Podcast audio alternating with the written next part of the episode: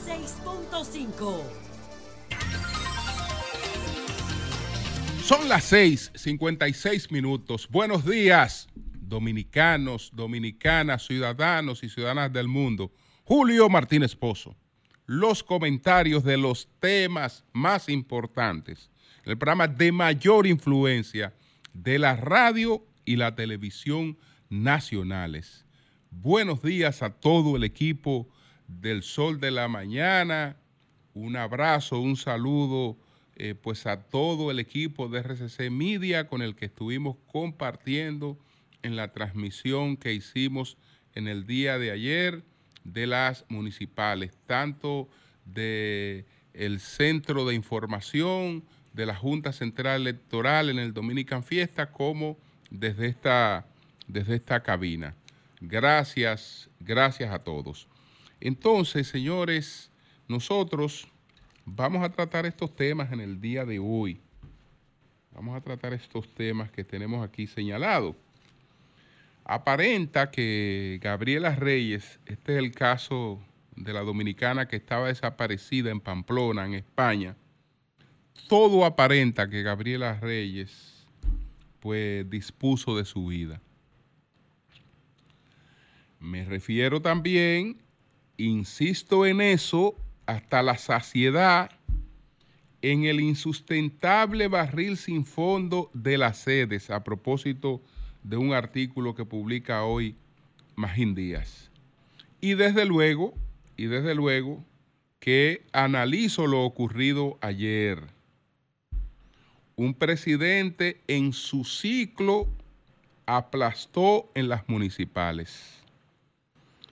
Entonces, esos son los temas que tengo, eh, que voy a, a tratar en el día de hoy, pero antes, algunas cosas aquí breve, breve. En primer lugar, permítanme felicitar al querido amigo Ramón Santos, que el pasado sábado logró una cosa que no se eh, ve todos los días en, el golf, un hoyo en uno en, en Cayacoa. Entonces, eh, esta es una hazaña que se, que se celebra y lo único, lo único malo que tiene para el que la hace es que es a él a quien le toca pagar absolutamente todo de todo el que esté por ahí. De manera que se tiene la alegría de realizarla, pero al mismo tiempo eh, el sacrificio, pero se la pasa bien. Así es que Ramón, eh, nuestras felicitaciones que logró un hoyo en uno en el hoyo número 17 aquí en, en Cayacoa el pasado, el pasado sábado, jugando con los, con los laguneros. Entonces, hay varias noticias tristes. Está la partida de don Papi Luciano, eh, falleció pues Rafael Luciano Pichardo, este reconocido jurista, mejor conocido como don Papi Luciano. Falleció ayer el ex vicepresidente de la Suprema Corte de Justicia, el doctor Rafael M. Luciano Pichardo. La información fue ofrecida por el expresidente de la Suprema Corte de Justicia, Jorge Subero Isa. Con profunda tristeza, dijo Subero Isa, con profunda tristeza comunico a la comunidad jurídica y amigos el fallecimiento del magistrado Rafael Luciano Pichardo, es juez de la Suprema Corte de Justicia. Lo califiqué en una ocasión como la mente más preclara que tenía ese tribunal. Profesor, doctrinario y gran amigo. Descansa en paz amigo. Don Rafael Luciano Pichardo, nuestra solidaridad con toda su familia, nuestra solidaridad también con Alicia Ortega, que ayer, como todos los días, estuvo encabezando una excelente cobertura, pero lamentablemente ayer se produjo el fallecimiento de su madre, que estaba aquejada en situación delicada de salud desde hace tiempo, la madre de Alicia Ortega, Rosemary Ramírez Ortega. Así es que nuestra solidaridad con Alicia Ortega. Entonces paso al caso del que siempre estuvimos pendientes, de esta dominicana llamada Gabriela Reyes, que ella residía en Pamplona, eh, fue vista última vez en un bar, ahí estaba compartiendo con una persona que había sido pareja, etcétera, y eh, su familia y sus amigos y la comunidad dominicana siempre estuvo muy pendiente de Gabriela Reyes. Habíamos hablado el pasado viernes de un cadáver que todavía no había sido identificado, pero que coincidía con el de Gabriela Reyes. Y lamentablemente fue el cadáver de Gabriela Reyes, es decir, ya ella fue, ya fue localizado su cadáver. No tenía ninguna señal de, de violencia es decir, no parece que ella muriera a causa de, un hecho criminal o, empujada o en una batalla o que la mataran en algún sitio y la lanzaran al río. Parece que ella eh, se ahogó. Parece que ella decidió eh, quitarse la vida, aparentemente en estas situaciones de, de depresión que se, que se producen. El, examen forense indica que falleció por ahogamiento en el río Arga. La hipótesis que desde el principio manejaron los investigadores de la Policía Nacional Española. El resto de las pruebas eh, practicadas al cuerpo hallado en el río tampoco han mostrado indicio de que pudieran haber sufrido traumatismos antes de su muerte. Reyes, quien residía en la ciudad de Pamplona, fue vista por última vez el pasado 7 de diciembre al salir de un bar en horas de la madrugada. Su cadáver fue encontrado el pasado viernes 19 de, febrero. Entonces, eh, pues se cierra ese, este capítulo, se cierra este capítulo porque todo parece indicar que esta joven madre dominicana, residente en Pamplona, pues eh, atravesaba por algún episodio depresivo y entonces decidió quitarse la vida. Eso es lo que eh, aparentan los hechos en este caso. Entonces, señores, hay un artículo que publica hoy eh, Magín Díaz, que aborda, aborda el tema este del barril sin fondos, el barril sin fondo del sector eléctrico. ¿Por qué insistir en eso y tratar eso un día como hoy, cuando hay otros temas que eh, pudieran estar más presente en el interés de la gente? Bueno, porque ese es uno de los eh, ese es un tema trascendente, importante, que se ha mantenido así porque nosotros lo mantenemos abandonado. El dominicano no sabe lo que le está representando ese barril sin fondo. Y como estamos recibiendo, no tenemos una crisis de apagones, como no tenemos una crisis de apagones, no sabemos lo que nos está costando eso. Esa ineficiencia eh, injustificada, no sabemos lo que nos, está costando. Hace poco recibí una llamada y un mensaje de don Celso por algo que, decía, porque yo me, eh, me esperancé con esa designación. Él me decía con razón, pero bueno, esa designación es reciente es reciente, todavía realmente él no ha tenido tiempo de, tomar iniciativas ni de tomar medidas. Pero vamos a ver eh, en qué consiste esta, esta situación. Miren, la, desde la, le, voy a hacer un resumen, le voy a hacer un resumen, no voy a leer el artículo completo, pero me voy a lo, a lo sustancial de aquí, a los datos que revelan la crisis que nosotros tenemos ahí y cuánto, cuánto este país está votando. ¿Cuánto este país está votando ahí?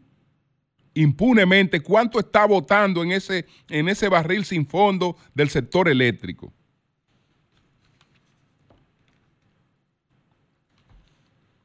Bueno, desde agosto 2020 hemos tenido dos superintendentes de electricidad. Esto es, esto es eh, la vuelta que hemos dado para resolver el problema. Desde agosto 2020 hemos tenido dos superintendentes de electricidad, tres presidentes y tres vicepresidentes ejecutivos del Consejo Unificado de las Sedes, dos administradores de Punta Catalina y cuatro administraciones desde este. Y como coordinadores del gabinete eléctrico a tres de los funcionarios más eficientes del entorno del presidente. Entonces, los datos publicados a noviembre de 2023 son elocuentes sobre la situación del sector. Señores, escuchen esto. Préstenle atención a esto y reclamen que eso se resuelva no olvidemos ese tema, porque eso no se, eso no se, no, se, no se ha resuelto. A eso no se ha encarado en serio, porque el país ha estado de espalda a eso. Las sedes presentaron un déficit de 1.405 millones de dólares. ¿Usted sabe lo que quiere decir un déficit de 1.405 millones de dólares? Que estamos votando 1.405 millones de dólares. Estamos votando ahí. Estamos tirando en un barril sin fondo del que nadie se beneficia. Las sedes presentaron un déficit de 1.405 millones. Por cierto, la proliferación de paneles solares ya explica casi 100 millones de dólares de ese total. En 2023 el precio promedio, el precio promedio al cual las sedes compraron energía se redujo de 17.1 centavos de dólar a 16.1, mientras que la tarifa promedio se quedó igual, 17.7 centavos. Aquí está identificado uno de los grandes problemas del sector. La tarifa promedio apenas cubre el costo de compra de energía. El gobierno entonces tiene que cubrir todos los otros gastos de las sedes. Los gastos operativos, porque una de las promesas que se hizo era que se iban a reducir los gastos operativos, pero esos gastos operativos no han hecho otra cosa que crecer sin que se esté invirtiendo un bendito peso en inversión. Los gastos operativos son mayores al periodo de pre-COVID y aproximadamente el gasto en nómina a proveedores es similar o marginalmente mayor. La tasa de cobranza fue, de fue 94% inferior al 95% conseguido en, en, en 2021 y al 96% en 2019. Si en 2019 había un 96.5% de cobranza, Ahora hay un 94% de cobranza. Las pérdidas de energías aumentaron 32.4% en 2022 a 36.1% a noviembre de 2023. Este dato no es comparable con el 27% que registró en 2019 porque ciertamente ahora se suple el 98% de la energía versus el 90% en ese periodo. Esto refleja que la decisión de suplir casi toda la energía que demanda el país, independientemente de que se pague o no, aunque muy popular políticamente, está implicando un deterioro cada vez mayor en los indicadores de gestión de las empresas. Es importante resaltar que la estrategia que siguieron Edenorte y Edesur entre 2010 y 2019 estaba dando resultados. Mientras la disponibilidad de energía aumentó en 80% a 90%, la pérdida de esas dos empresas disminuyeron un 33%. Es decir, de un 33% a un 23.5.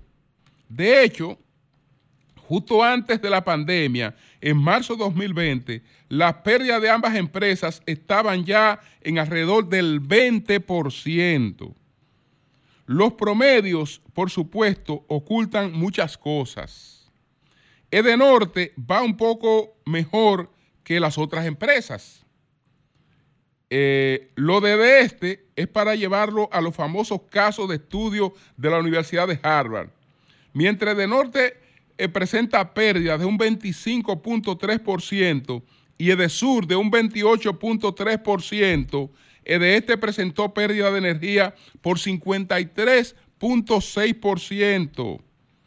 El índice de recuperación de efectivo, el cual combina las pérdidas de energía y la cobranza, se ubicó en 60.1%, el nivel más bajo registrado desde el 2011. Los datos más preocupantes, sin embargo, no son los presentados hasta ahora, sino el bajo nivel de inversión de las EDES. En efecto, la inversión promedio ejecutada en 2021-2023 es de unos 140 millones anuales. Esto es casi un 50% menos de lo que invertían estas empresas antes de la pandemia, alrededor de 260 millones de dólares. Es decir, sin un nivel de inversión en recuperación de las llamadas pérdidas técnicas, si eso no se le invierte en unos cuartos permanentemente, esas pérdidas técnicas lo único que hacen es aumentar. Y entonces la disminución, se la, la inversión real se ha caído más de un 50%. Lo que no se ha caído es el gasto. Lo que no se ha caído es lo que gastan ahí, ni lo que cobran ahí. Eso, eso no se ha caído que algunas instituciones, ustedes saben que lamentablemente son, son prácticamente un botín político. Manejando EDES como botín político. Eso no se debe. Entonces, esto es casi un 50% menos de lo que invertían esas empresas antes de la pandemia, alrededor de 260 millones por año. Entonces, la verdad es que este tema hay que mantenerlo en la palestra porque si no se mantiene en la palestra, no hay solución. Si el tema no tiene, no, tiene peso de opinión, no tiene solución. Y mientras tanto, ahí está un problema que en cualquier momento eh, hace crisis, porque eso es irresistible. Y llora ante la presencia de Dios que un país esté votando 1.500 millones de dólares en una mierda que no se acaba de resolver. Entonces, vamos con el tema de lo que ocurrió en el día de ayer. Lo que ocurrió en el día de ayer. Ayer el país fue convocado a unas elecciones municipales. 158 alcaldes, 237 directores de distritos municipales. Las elecciones municipales se han separado porque se pretendía que esas elecciones se decidieran por las condiciones de los aspirantes en cada lugar y que no estuvieran tan vinculadas al arrastre presidencial. Como al hacerla conjuntamente con la presidencia, la figura presidencial arrastra, se entendió que podíamos tener unos municipios con mayor calidad si le quitábamos el arrastre. Pero lo que demuestra el proceso de ayer es que esas elecciones hoy dependen más que nunca del arrastre. Ayer no hubo unas elecciones municipales en la República Dominicana. Ayer hubo un referéndum presidencial en la República Dominicana un referéndum presidencial. Los candidatos que tenían alguna posibilidad, los que estaban realmente compitiendo y que tenían incluso posibilidades de ganar, fueron a enfrentarse no con otros candidatos que competían con ellos por eh, la misma posición eh, en un terreno más o menos plano sino que en cada lugar, en cada localidad, el candidato se enfrentó a la figura presidencial. El aspirante a la alcaldía o al distrito municipal se enfrentaba a la figura presidencial. ¿Por qué? Se articuló de esta manera. Porque se entendió necesario, y así se hizo, descartar cualquier posibilidad de una segunda vuelta electoral con unas municipales que dejaran la sensación de que aquí ya está claramente resuelta la elección presidencial. Que sería incluso un gasto innecesario porque prácticamente esa elección presidencial y, eso, y, ese es el impacto que realmente se buscó dejar, que esa elección presidencial se resolvió aquí en el día de ayer. Se resolvió la elección presidencial. ¿Por qué? Bueno, elecciones municipales, yo no tenía la menor duda, la menor duda de que el PRM y el gobierno tenían amplias posibilidades de ser los más beneficiados de esas elecciones municipales de las elecciones municipales, que si se hubiesen desarrollado como elecciones municipales, tienen un resultado en el que el PRM gana, el gobierno gana, pero no ocurría lo que ocurrió en el día de ayer. Ayer no se ganó, ayer se aplastó. Ayer se aplastó y eh, sobre todo, sobre todo porque había que dejar clara, una clara señal de que no hay ninguna posibilidad de que una alianza opositora le haga sombra al presidente. Entonces todo eso había que dejarlo despejado y se dejó claramente despejado en el día de ayer. La víctima de eso fueron los candidatos que fueron a competir en unas condiciones que entendían desiguales, pero no al extremo, y lo que se encontraron, lo que se encontraron en la mañana tempranito fue una situación, digamos, eh, sumamente difícil. Lo primero es que todos los partidos políticos tienen personas en, el entorno, personas que supervisan, personas que ven los movimientos, que orientan a las personas que llegan, etcétera. Todos los partidos tienen esas personas. Pero si lo, eh, alrededor de cada centro, un partido tenía, por ejemplo, cinco supervisores, ayer le metieron 100 con identidad alrededor de cada centro. Cuando el poco votante que fue a los centros, porque siete de cada diez dominicanos no fue a votar con, con con eh, capacidad de voto, siete de cada diez dominicanos se mantuvo indiferente. No concurre a las elecciones. Pero los que concurrieron a las elecciones se encontraban con un panorama alrededor de la mesa que era totalmente apabullante. ¿Qué voy a hacer yo con este botico si este botico fuera diferente al, al de las cosas que estoy viendo? Esto no va a impactar en nada porque lo que se presenció en cada una de las mesas fue una cuestión totalmente apabullante. Totalmente apabullante. Entonces, los partidos políticos, los partidos políticos, eh, pues ya tendrán su, su lectura sobre, sobre lo que ocurrió, lo que ocurrió en el día de ayer con relación a este, a este resultado, yo creo que hacia el futuro, hacia el futuro, soy partidario de una unificación de esas elecciones. Porque lo que queremos lograr con tenerlas separado, evidentemente que no lo estamos logrando. No lo estamos logrando. Entonces usted va a competir como candidato a la alcaldía y de repente usted va a pelear con otro candidato a la alcaldía y se encuentra con un pleito desigual porque no está peleando con el candidato a la alcaldía.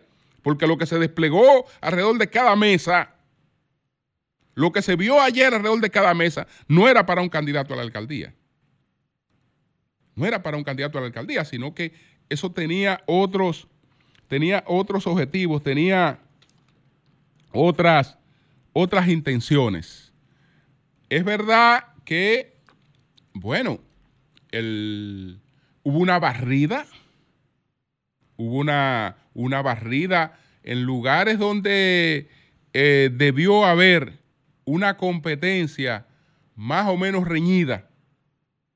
Hubo una barrida. Eso, eso, es, eso lo puede explicar un poco la abstención, que es, un, que, es una, que es una cuestión también que hay que analizar, que hay que analizar porque realmente estamos haciendo unas elecciones municipales que al elector no le interesa.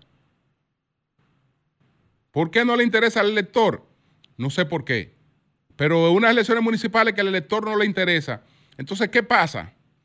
Que va a votar solamente el que es llevado a votar. Esos, esos tres que votaron de cada diez, los tres dominicanos que votaron de cada diez eh, dominicanos, los tres que votaron, lo tenían que llevar los partidos políticos. Lo tenían que llevar las maquinarias. A esos tres que, de cada diez que votaron lo llevaban los partidos. Y desde luego que la cantidad de recursos disponibles, la cantidad de recursos disponibles va a ser directamente proporcional a la capacidad que tiene cada uno de ellos de llevar personas. De llevar personas. ¿Por cuánto eh, salieron esas elecciones? Nadie lo sabe, porque eso es un, eso, es un tema soterrado.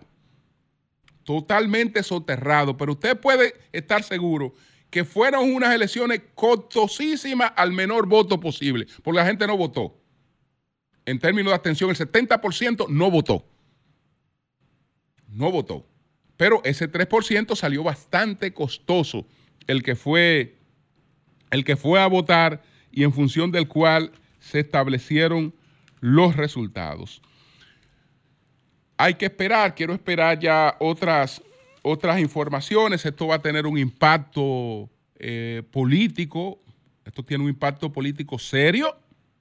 Los partidos políticos incluso tienen que, tienen que, tienen que pensar en el panorama hacia la presidencia, porque eh, ayer eh, aquí yo creo que se tomaron ya decisiones eh, eh, claramente establecidas, pensar, repensar en, su panorama hacia la presidencia, porque todo parece indicado en que ayer, ayer se decidió eh, lo de la primera vuelta y que a propósito las cosas se hicieron así le pongo un punto porque quiero esperar otros datos para otras cosas que quiero, que quiero decir, que no quiero aventurarme a hacerlo en estos momentos. Cambio fuera.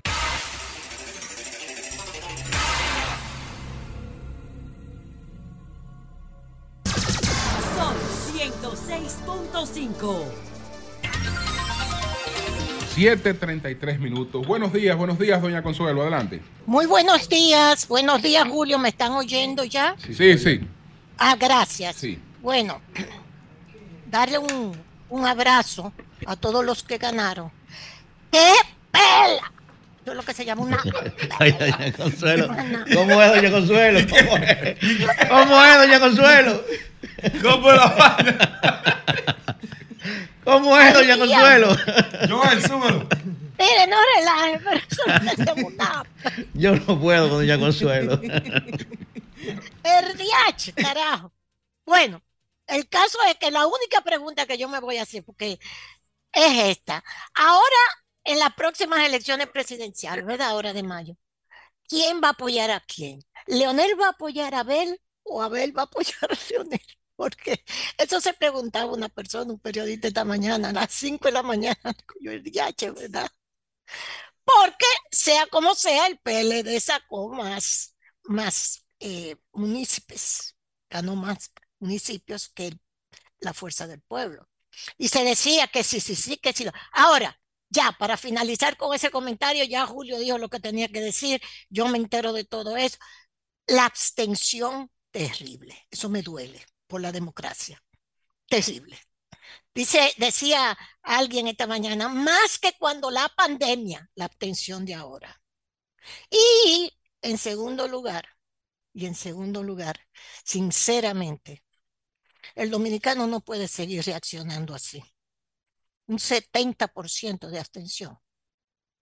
Dice que eso es algo que no se había visto nunca. Pero Leonel se te dio. Aunque tú sacaste menos que el PLD, se te dio. Dividiste el PLD en el pasado, ¿verdad? Que el PLD todavía está con las elecciones municipales pasadas. Perdió así, miren el espacio. ¿Y qué fue lo que pasó? ¿Y quién fue que la boicoteó? ¿Y qué, qué, qué sé yo qué? Ni sabe todavía qué fue lo que le pasó. El PLD. Ahora, Leonel, te ha ido bien. Pues ya tú te puedes retirar, ya tú tienes tu sustituto, que es tu hijo. Perfecto, ahí está la fuerza del pueblo, está con candidatos. ¿Ok? Ok. Pero dividiste el PLD. Y punto, te fue bien. Y los, y los senadores que tú tienes y los diputados eran del PRM también en las elecciones pasadas. Tú sabes que te la dieron para que dividieras al PLD. Bye bye, no quiero hablar más de eso, señores. Miren, Occidente contra Moscú. Occidente contra Moscú. Occidente contra Trump.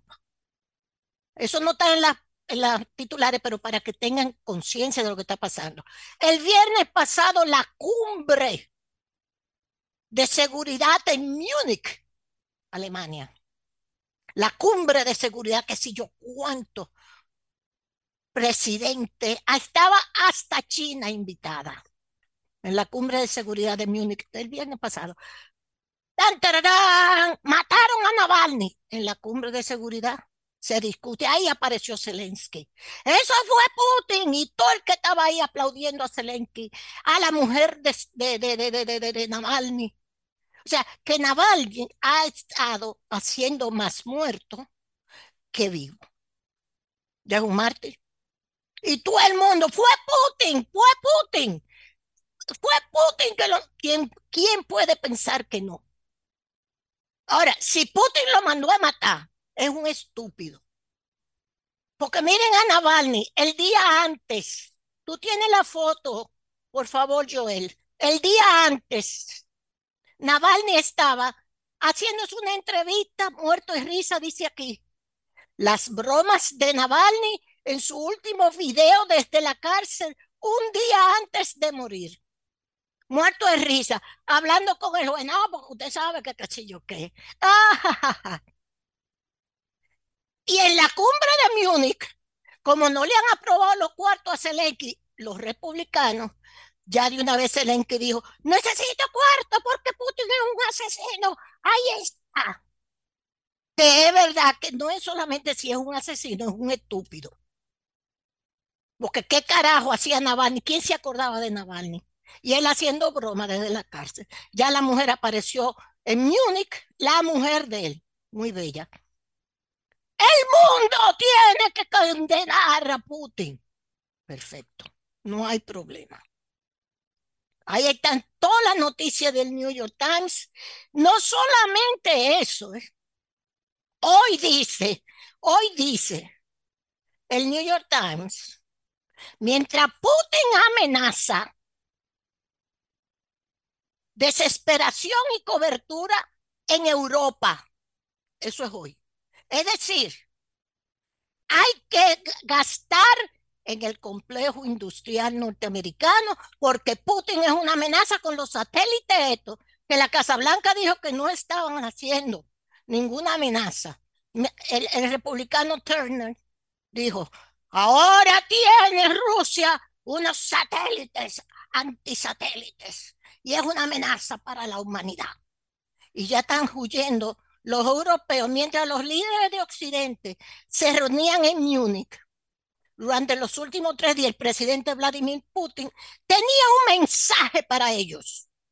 Nada de lo que han hecho hasta ahora, sanciones, condena, intento de contención, alteraría sus intenciones de perturbar, perturbar, perdón, el mundo actual.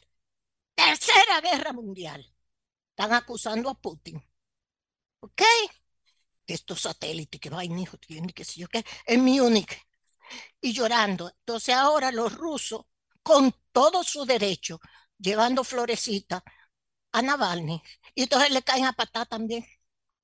Son unos estúpidos. Putin, tú eres un KGB estúpido de la época estalinista. Porque ¿para qué carajo tú mandaste a matar a Navalny? ¿Para convertirlo en un mártir? Como lo has convertido, si lo mandaste a matar. Y si fueron los servicios de inteligencia israelitas, norteamericanos, que lo mandaran a matar para crearle este maldito lío. ¿Cuándo Ucrania está huyendo? Que Zelensky fue a Yorquía, porque él va a Yorquía para pedir cuarto en todos lados. Cuando Ucrania ha destituido su jefe del ejército. Cuando Ucrania ha abandonado una zona que era fundamental para Ucrania en el Donbass y ha tenido que salir huyendo. Todo eso está explicado en el New York Times. ayer dijo, lo peor que puede haber pasado para Ucrania el abandono de baratado ese ejército y la gente no se quiere, no se quiere organizar en el ejército ucraniano. No quiere. Pues. ¿Y qué es lo que vamos a hacer? Entonces, Kamala, ¿cómo es que se llama? Kamala. Putin, en la, en la conferencia de Múnich, donde avisaron de la muerte de Navalny. Hay que respaldar económicamente a a, Zelensky y los republicanos. ¿Usted sabe hasta quién le entró? A Trump también, porque ahora meten a Trump en el lío. Para terminar, meten a Trump en el lío porque Trump criticó la OTAN. Entonces la situación, Netanyahu dijo, dos estados no.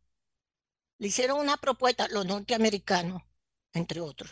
Dos estados, Palestina y Israel. No, yo no acepto dos estados, dijo Netanyahu.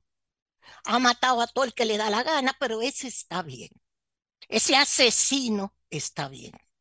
Ahí no hay problema. Le están dando unos cuartos del Congreso, están discutiendo los cuartos para Israel en el Congreso. Otra cosa que me preocupa ya rápidamente es decirle algo que en México, usted lee hoy el país, la cantidad de asesinatos de candidatos que hay en México. Ustedes saben que hay tres candidatos.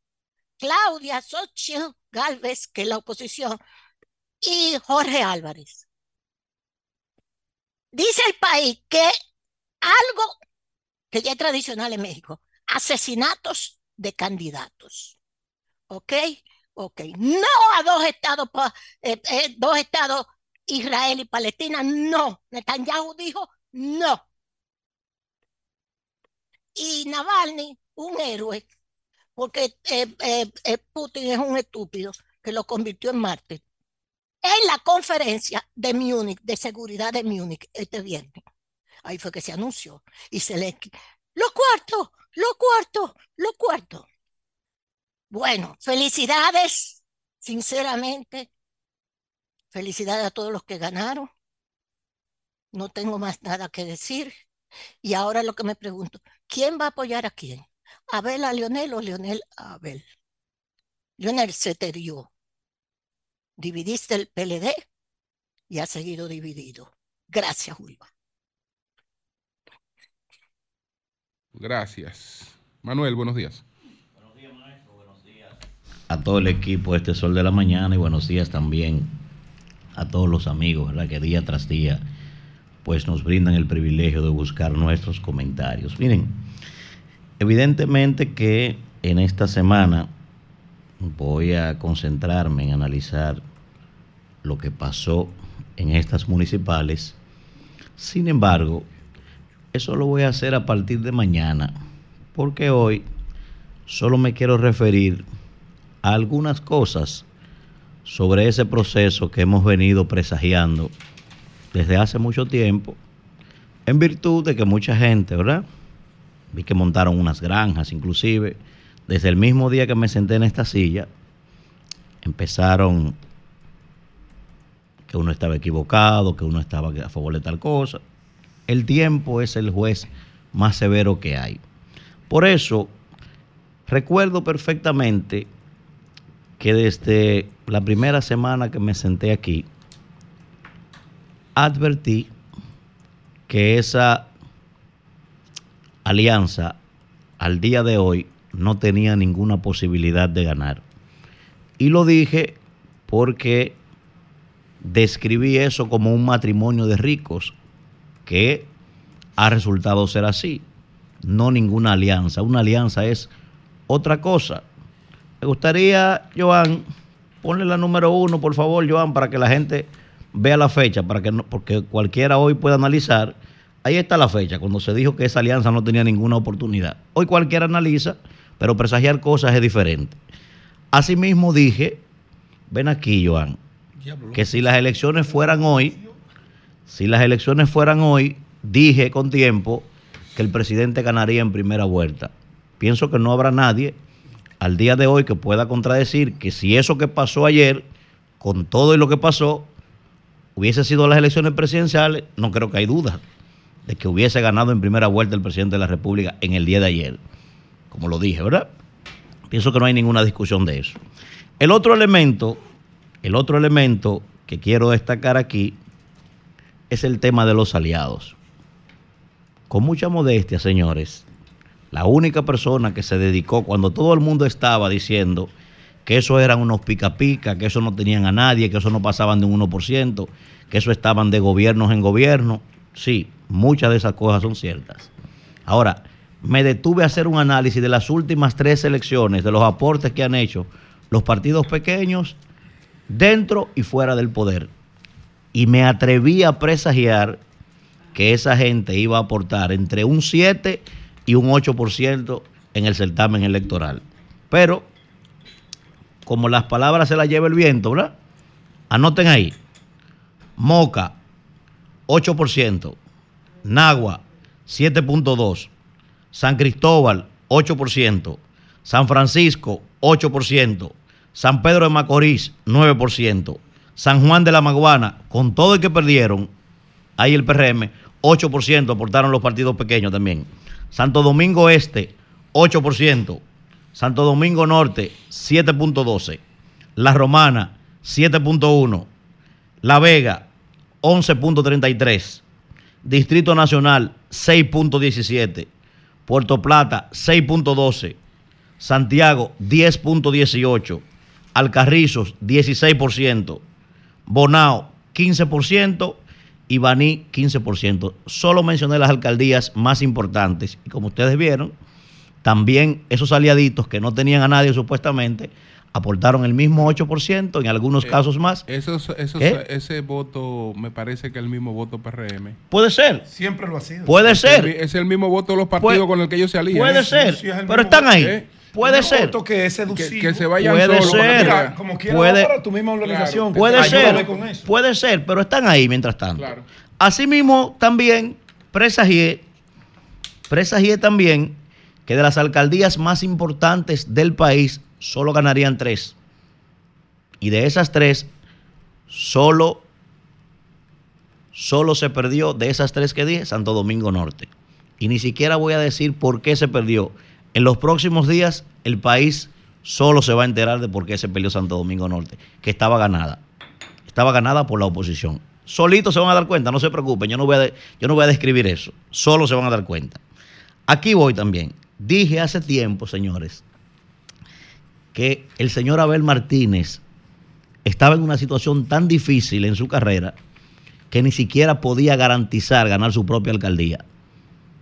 Pero eso cualquiera lo dice hoy. Póngale la imagen, por favor, Joan, de hace nueve meses, por favor, donde dije que Abel tenía difícil, que estaba como Santiago Nazar, y eres el único que no se estaba dando cuenta. Ponle la fecha, por favor, Joan, para que el país la vea, esa, esa imagen. Hazme ese favor. Esa es la número 3, Joan. Mírenlo ahí. Hace nueve meses que dije eso. Que Abel no podía garantizar ni siquiera su propia alcaldía y perdió por más de 20 puntos en esa alcaldía. También, respecto a eso, advertimos, ¿verdad? En el caso del amigo y hermano Julio César Valentín. Cuando Julio César Valentín se fue del PLD, el país entero lo masacró a Julio César. Y recuerdo que dije que Valentín había dado un golpe bolsón, que Valentín era un cuarto bate en cualquier partido que llegara. Me acabaron, que Valentín era un muerto político, Valentín no valía un peso, que se había ido allí por envidia. Una locura, porque yo dije y lo reitero, donde Valentín da una conferencia, al que él supuestamente le tenía envidia, tiene que llegar con una libreta allí para que anote. Ah, pues ese muerto político que dije que era un cuarto bate, resulta que hoy tiene su partido. Mire la fecha. Tiene su partido y acaba de sacar nueve alcaldes, ese partidito. El que ustedes decían que era un muerto. Mírenlo ahí. Pero además, también dije hace días que el PRM llevaba a la delantera. Y también se me dijo de todo en las redes. Con eso, ven aquí, ponme la otra, por favor. Que yo estaba equivocado, que eso era un sueño mío, que ese era mi deseo. Digo, no, no es un tema de deseo.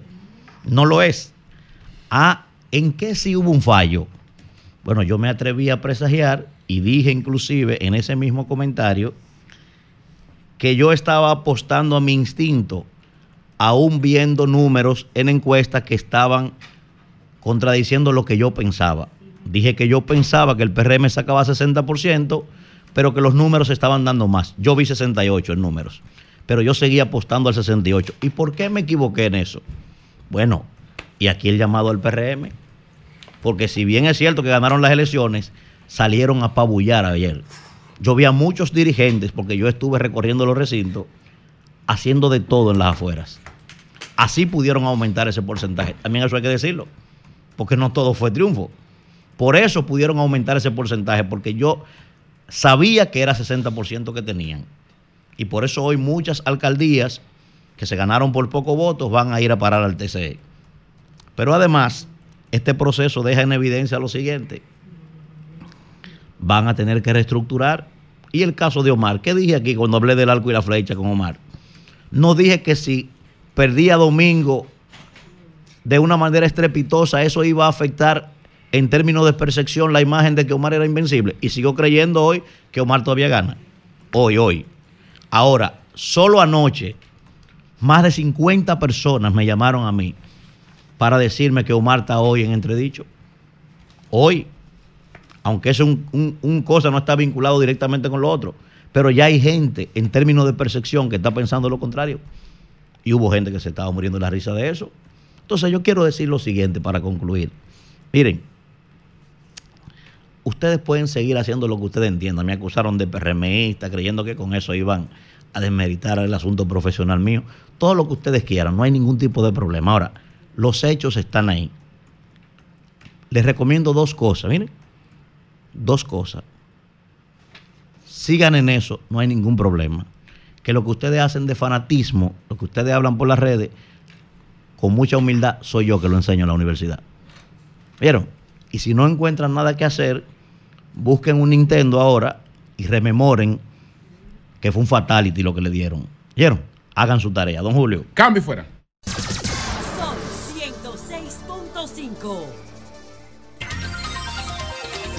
8 en punto de la mañana. Buenos días, Marilena. Buen día, Julio. Descanse en paz el alma de doña Rosemary de Ortega, la mamá de Alicia Ortega y toda nuestra solidaridad para Alicia. Conocí muy bien a doña Rosemary porque fuimos vecinas y puedo decir de ella que era un ser sumamente servicial, muy simpática, cálida, con una chispa única de esas vecinas que siempre estaba presente mientras la salud le permitió hacerlo en las reuniones del edificio, pero siempre colaboradora. Cuando necesitábamos a alguien para supervisar al personal de, sí, oh. para supervisar al personal de limpieza, al personal de seguridad, esas tareas que nadie quería ocupar porque eh, implicaban mucho tiempo. Ahí decía doña Rosemary, yo me encargo, yo me encargo, y lo que estaba bajo su responsabilidad teníamos los resultados y con una fortaleza admirable. Le decía Alicia, heredaste la fortaleza de tu madre. Siempre, como la describió una de las vecinas, una guerrera de Dios que enfrentó su enfermedad con una sonrisa. No voy a dar detalles de su enfermedad, porque eso le corresponde a la familia, pero sí puedo decir que sorprendió a los médicos, tanto de Miami como acá en República Dominicana. Fue poco más de un año y había que verla cuando iba a sus tratamientos la llevaban y ella muy linda, maquillada siempre, nunca perdía el glamour y con una sonrisa. Nunca perdió esta, esa alegría hasta los últimos días. Y una admiración hacia Alicia Ortega, porque el día de la inauguración de los estudios ella estaba muy grave. Y Alicia, yo estaba comentando con una cuñada de ella, ¿de dónde saca esta fortaleza? ¿De qué material está hecha eh, Alicia Ortega? Porque ella asumió su rol, porque era la anfitriona, y con invitados como el presidente Luis Abinader, no se podía dar el lujo de estar así triste por la gravedad de su madre. Tuvo la, esa capacidad de dejar eso a un lado y poder asumir el rol que le tocaba ahí como anfitriona. Y en el día de ayer igual, cómo mantuvo su enfoque, un buen rostro, su sonrisa, con una cobertura magistral.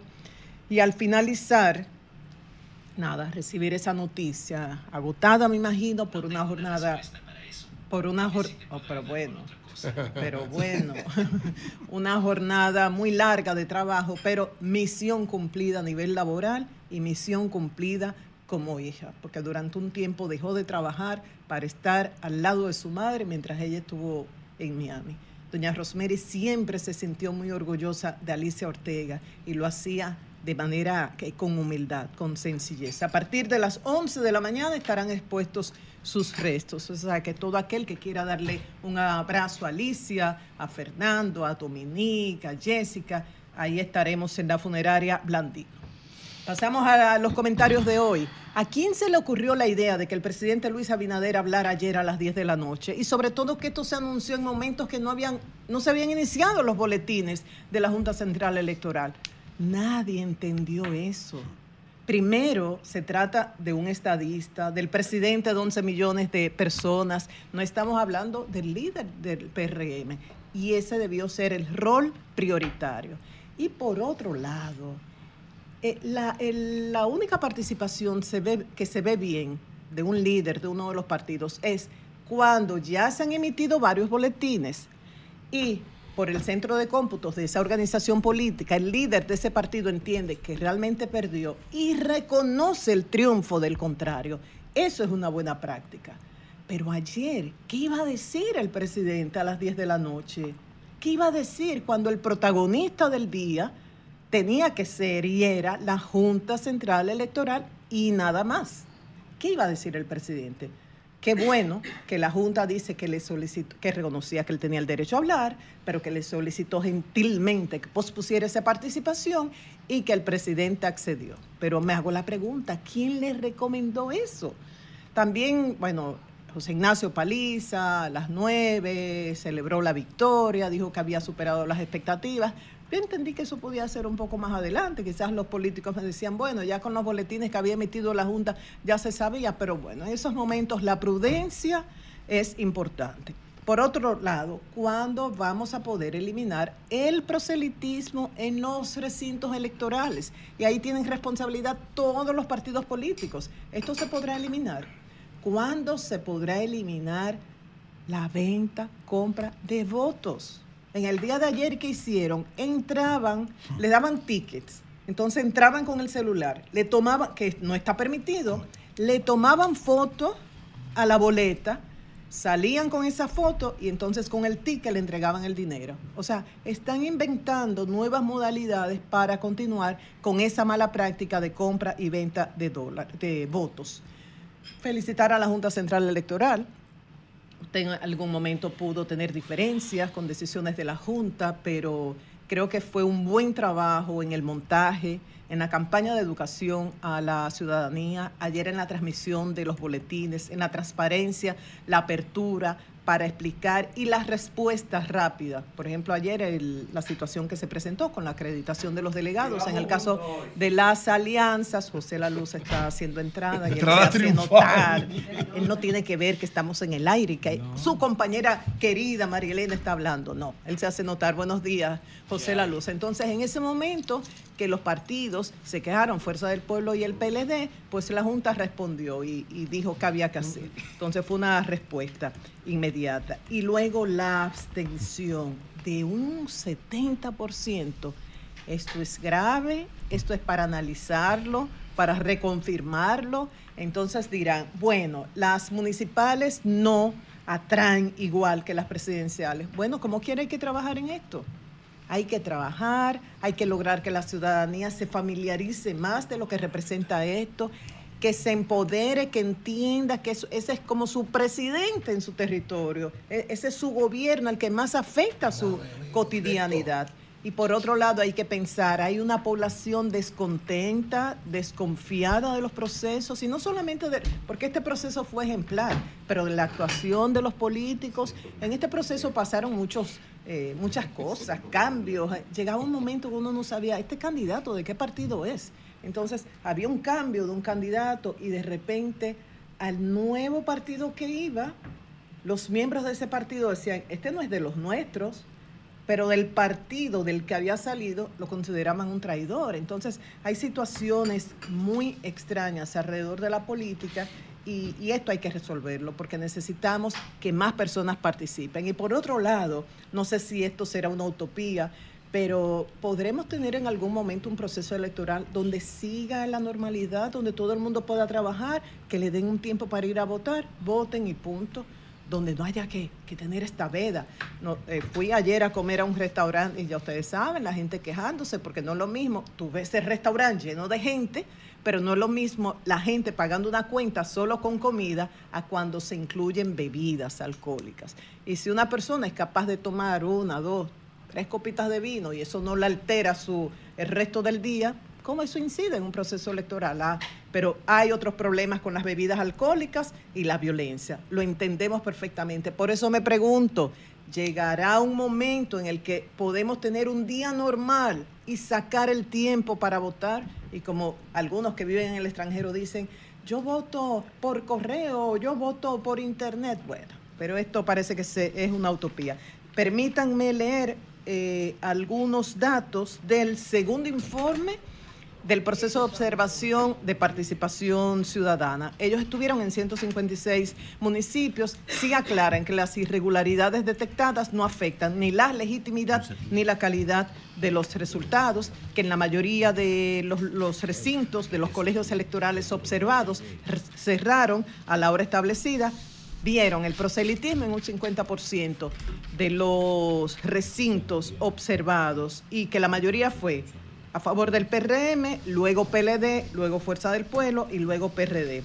En el 93% de los recintos observados se hizo la fila en orden, en, el 97.5% la policía electoral. Observaron esto de la compra de votos, la distribución de los tickets, como le decía, utilizando celulares, que se hicieron encuestas a boca de urna, aunque esto estaba prohibido, escenas de violencia, inclusive dice que miembros de participación ciudadana recibieron agresión de parte de personas que eran contrarias a que ellos estuvieran captando imágenes de ese proceso de distribución de dinero y de tickets. Y en el, la plataforma que crearon de Atento, Atento con mi voto, ellos recibieron 160 denuncias enviadas por ciudadanos de todo el país eh, sobre proselitismo, compra de votos, violencia en los contrarios y piden ahora que el fiscal electoral tramite estas denuncias de la, en los procedimientos correspondientes.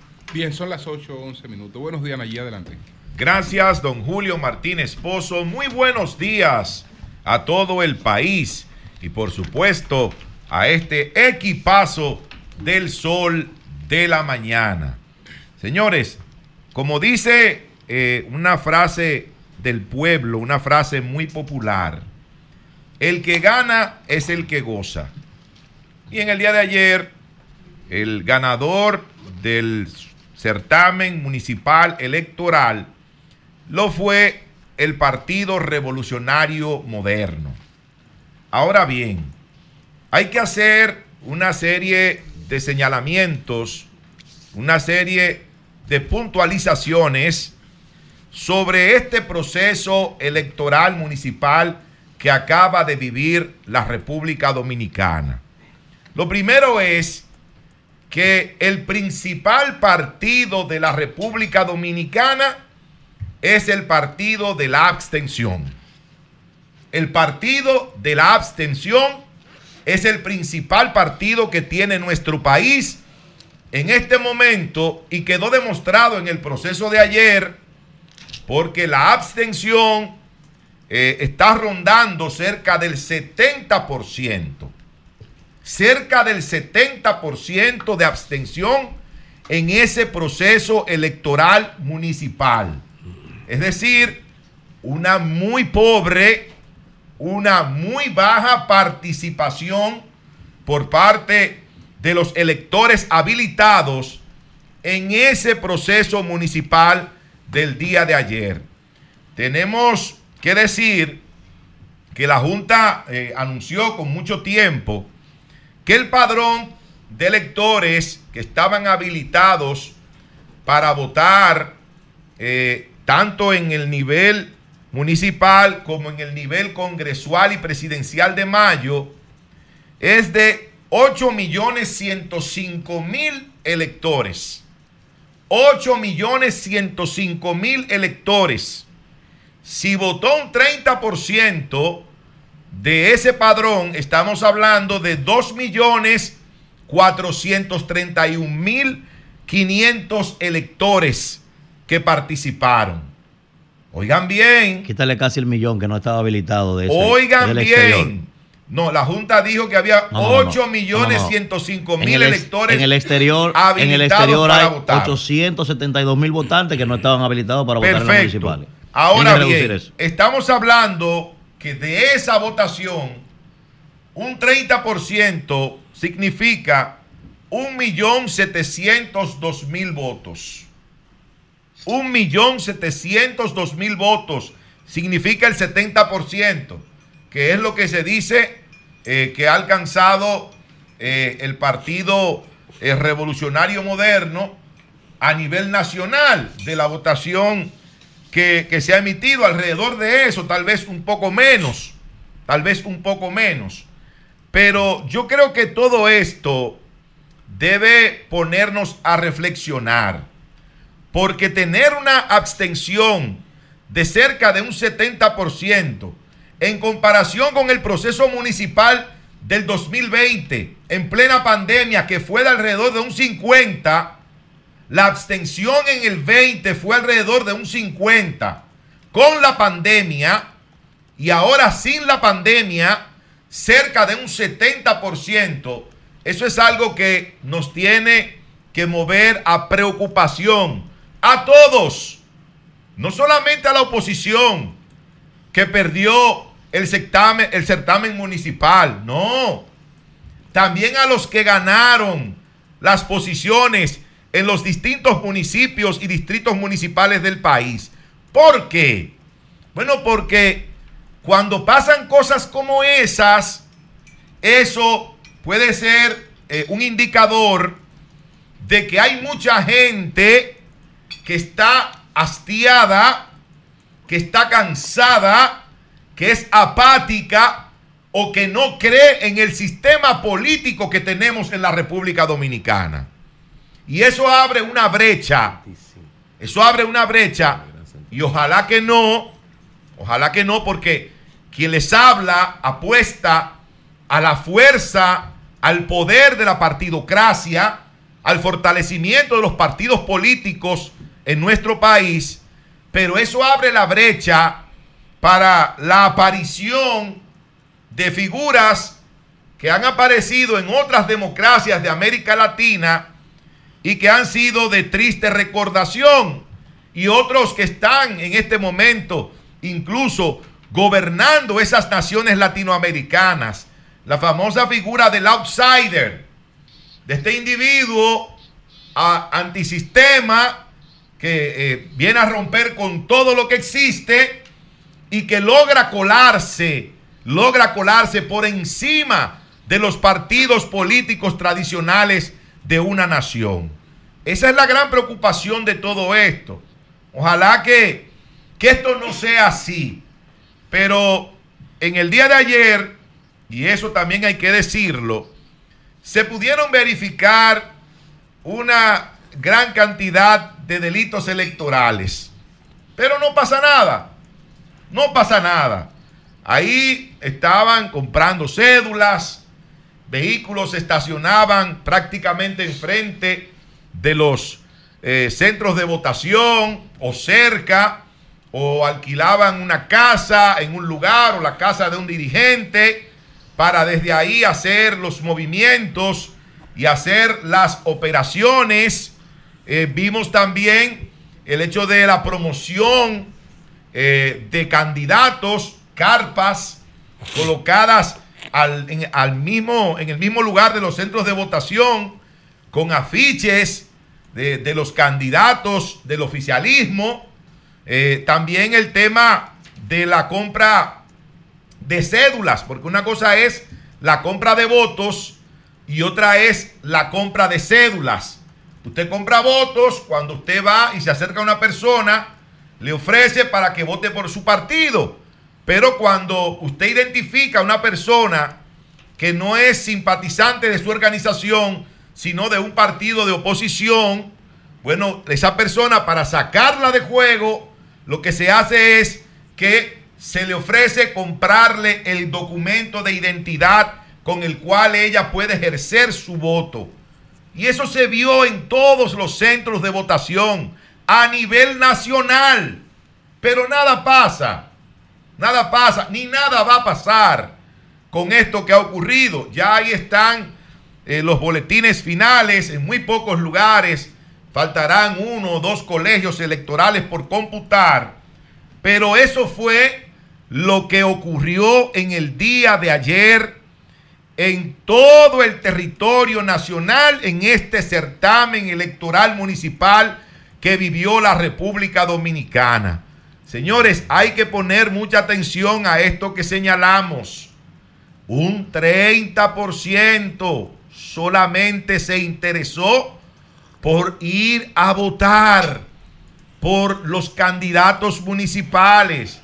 Esa, esa gente que se queje mañana, pasado, eh, de que en su comunidad el alcalde no hace esto, no hace lo otro, no tendrá derecho de quejarse si usted vendió su voto. No tendrá derecho de quejarse si usted vendió su cédula. No tendrá derecho de quejarse si usted no se levantó para ir a votar y a ejercer un derecho y un deber ciudadano. No, usted no tendrá derecho a hacer nada de eso, porque usted tuvo en el día de ayer la oportunidad de decidir el destino de su municipio, decidir el destino de su distrito y usted no lo hizo.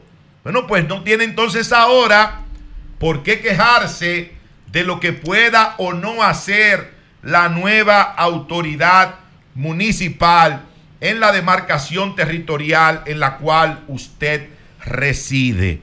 Así que la gran preocupación de todo esto es el bajo nivel de participación en este proceso electoral municipal que por ser tan bajo no se puede decir, aunque ya hay gente soñando con esto, bueno, que como eso fue una barrida, no una barrida, una barrida con un porcentaje mucho mayor de votos. ¿Cómo se llama Ahora, con ese porcentaje de votos es un triunfo del gobierno, pero un triunfo con poca votación, con una muy baja votación, que no necesariamente significa que lo mismo vaya a ocurrir en el proceso electoral presidencial y congresual del 19 de mayo.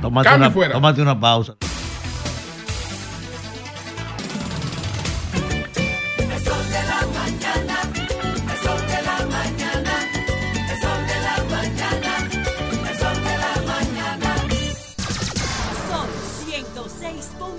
106.5.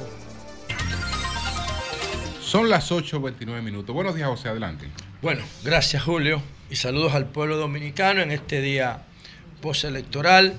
Bueno, hay que saludar primero el comportamiento de con las cosas normales que se producen en procesos como estos con demasiada emocionalidad, emocionalidad visceral, pero en sentido general hay que saludar el comportamiento de la gente, lamentar la poca participación. Eso se estudia, eso tiene sus causas, eso tiene sus razones y felicitar a la Junta Central Electoral porque la Junta Central Electoral tenía un parámetro y ese parámetro era el toyo del 2020, de febrero 2020. Y la Junta tenía que superar eso. Y lo superó con creces, sobre todo con las amenazas de hackeo y ese tipo de cosas. La Junta se puso a la altura de las circunstancias electorales del pueblo dominicano y proyecta una autoridad de organización y de confianza para mayo del 2020 que es fundamental, aunque el proceso de mayo del 2020 ahora toma otro perfil porque el- los resultados de ayer tienen un impacto devastador en la oposición. ¿Por qué? Porque agrede, daña el resultado de, de ayer, daña la parte fundamental de cualquier elemento que compita por resultados comunes, que es la parte moral. La parte moral. Es así. Si, si un soldado que va a una guerra Está desmoralizado, no está listo. tiene la moral en alto, ya perdió. Y lamentablemente el mundo todavía ve los procesos de poder como basado en competencia. Debería ser basado en cooperación, pero todavía nosotros como sociedad no vamos por ahí. Eh, competimos. eh.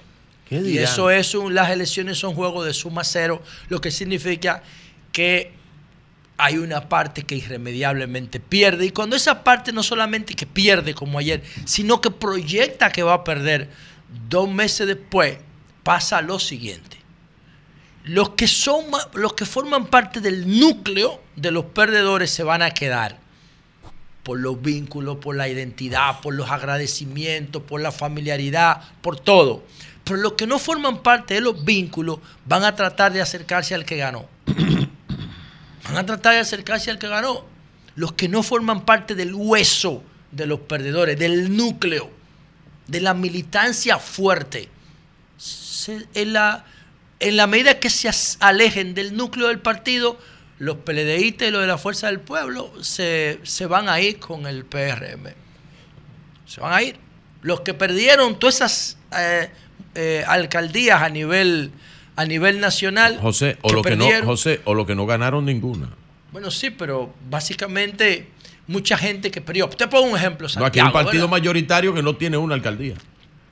Tiene Eso es una, creo. increíble. Creo que tiene bueno, una. miren, vamos a ver el mapa, cómo quedó el mapa de las elecciones a nivel nacional. Eso es increíble.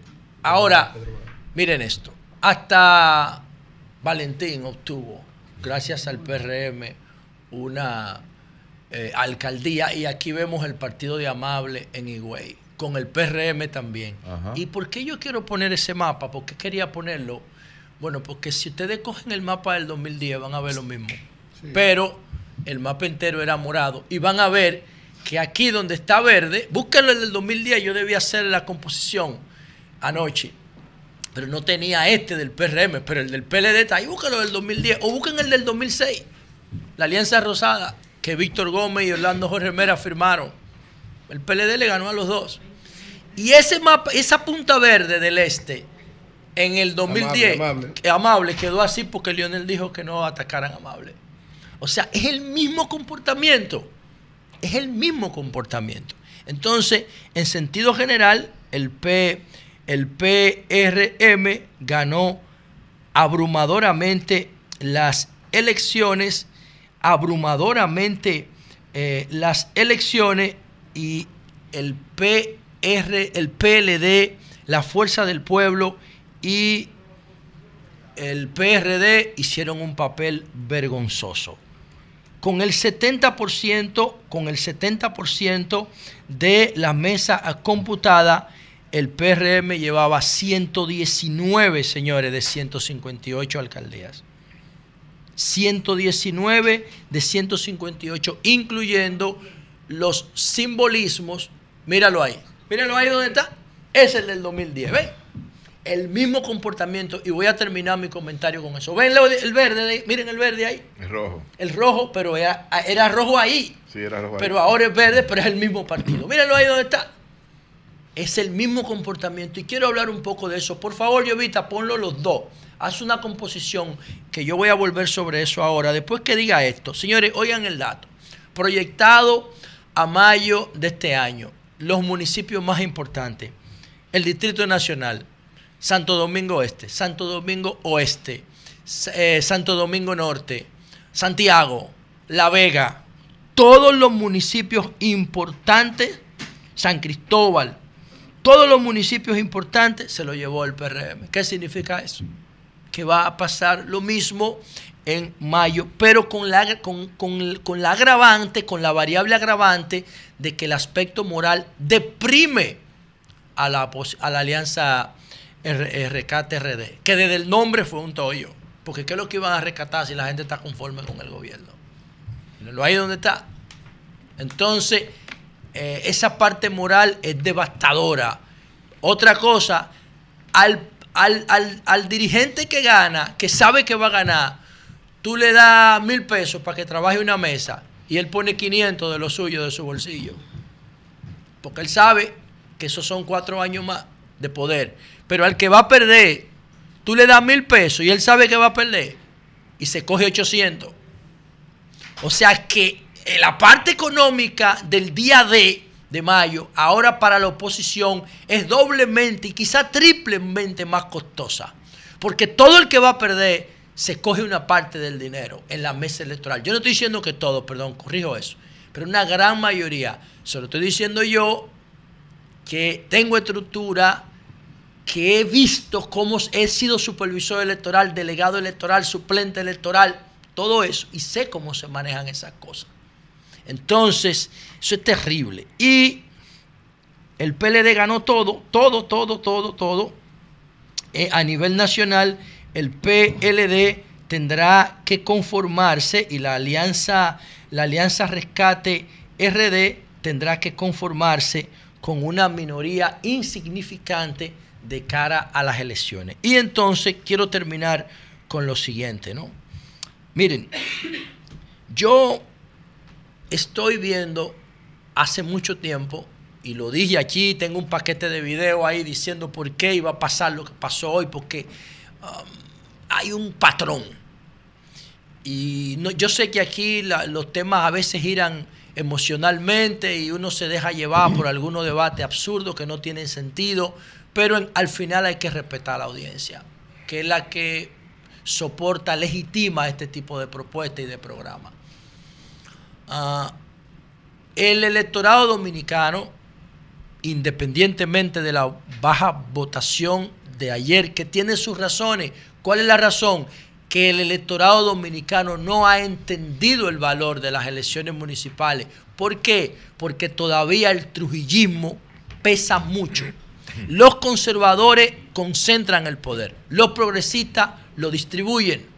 Y aquí hay una concentración del poder brutal porque los conservadores han dirigido el poder desde Santana y Báez hasta ahora.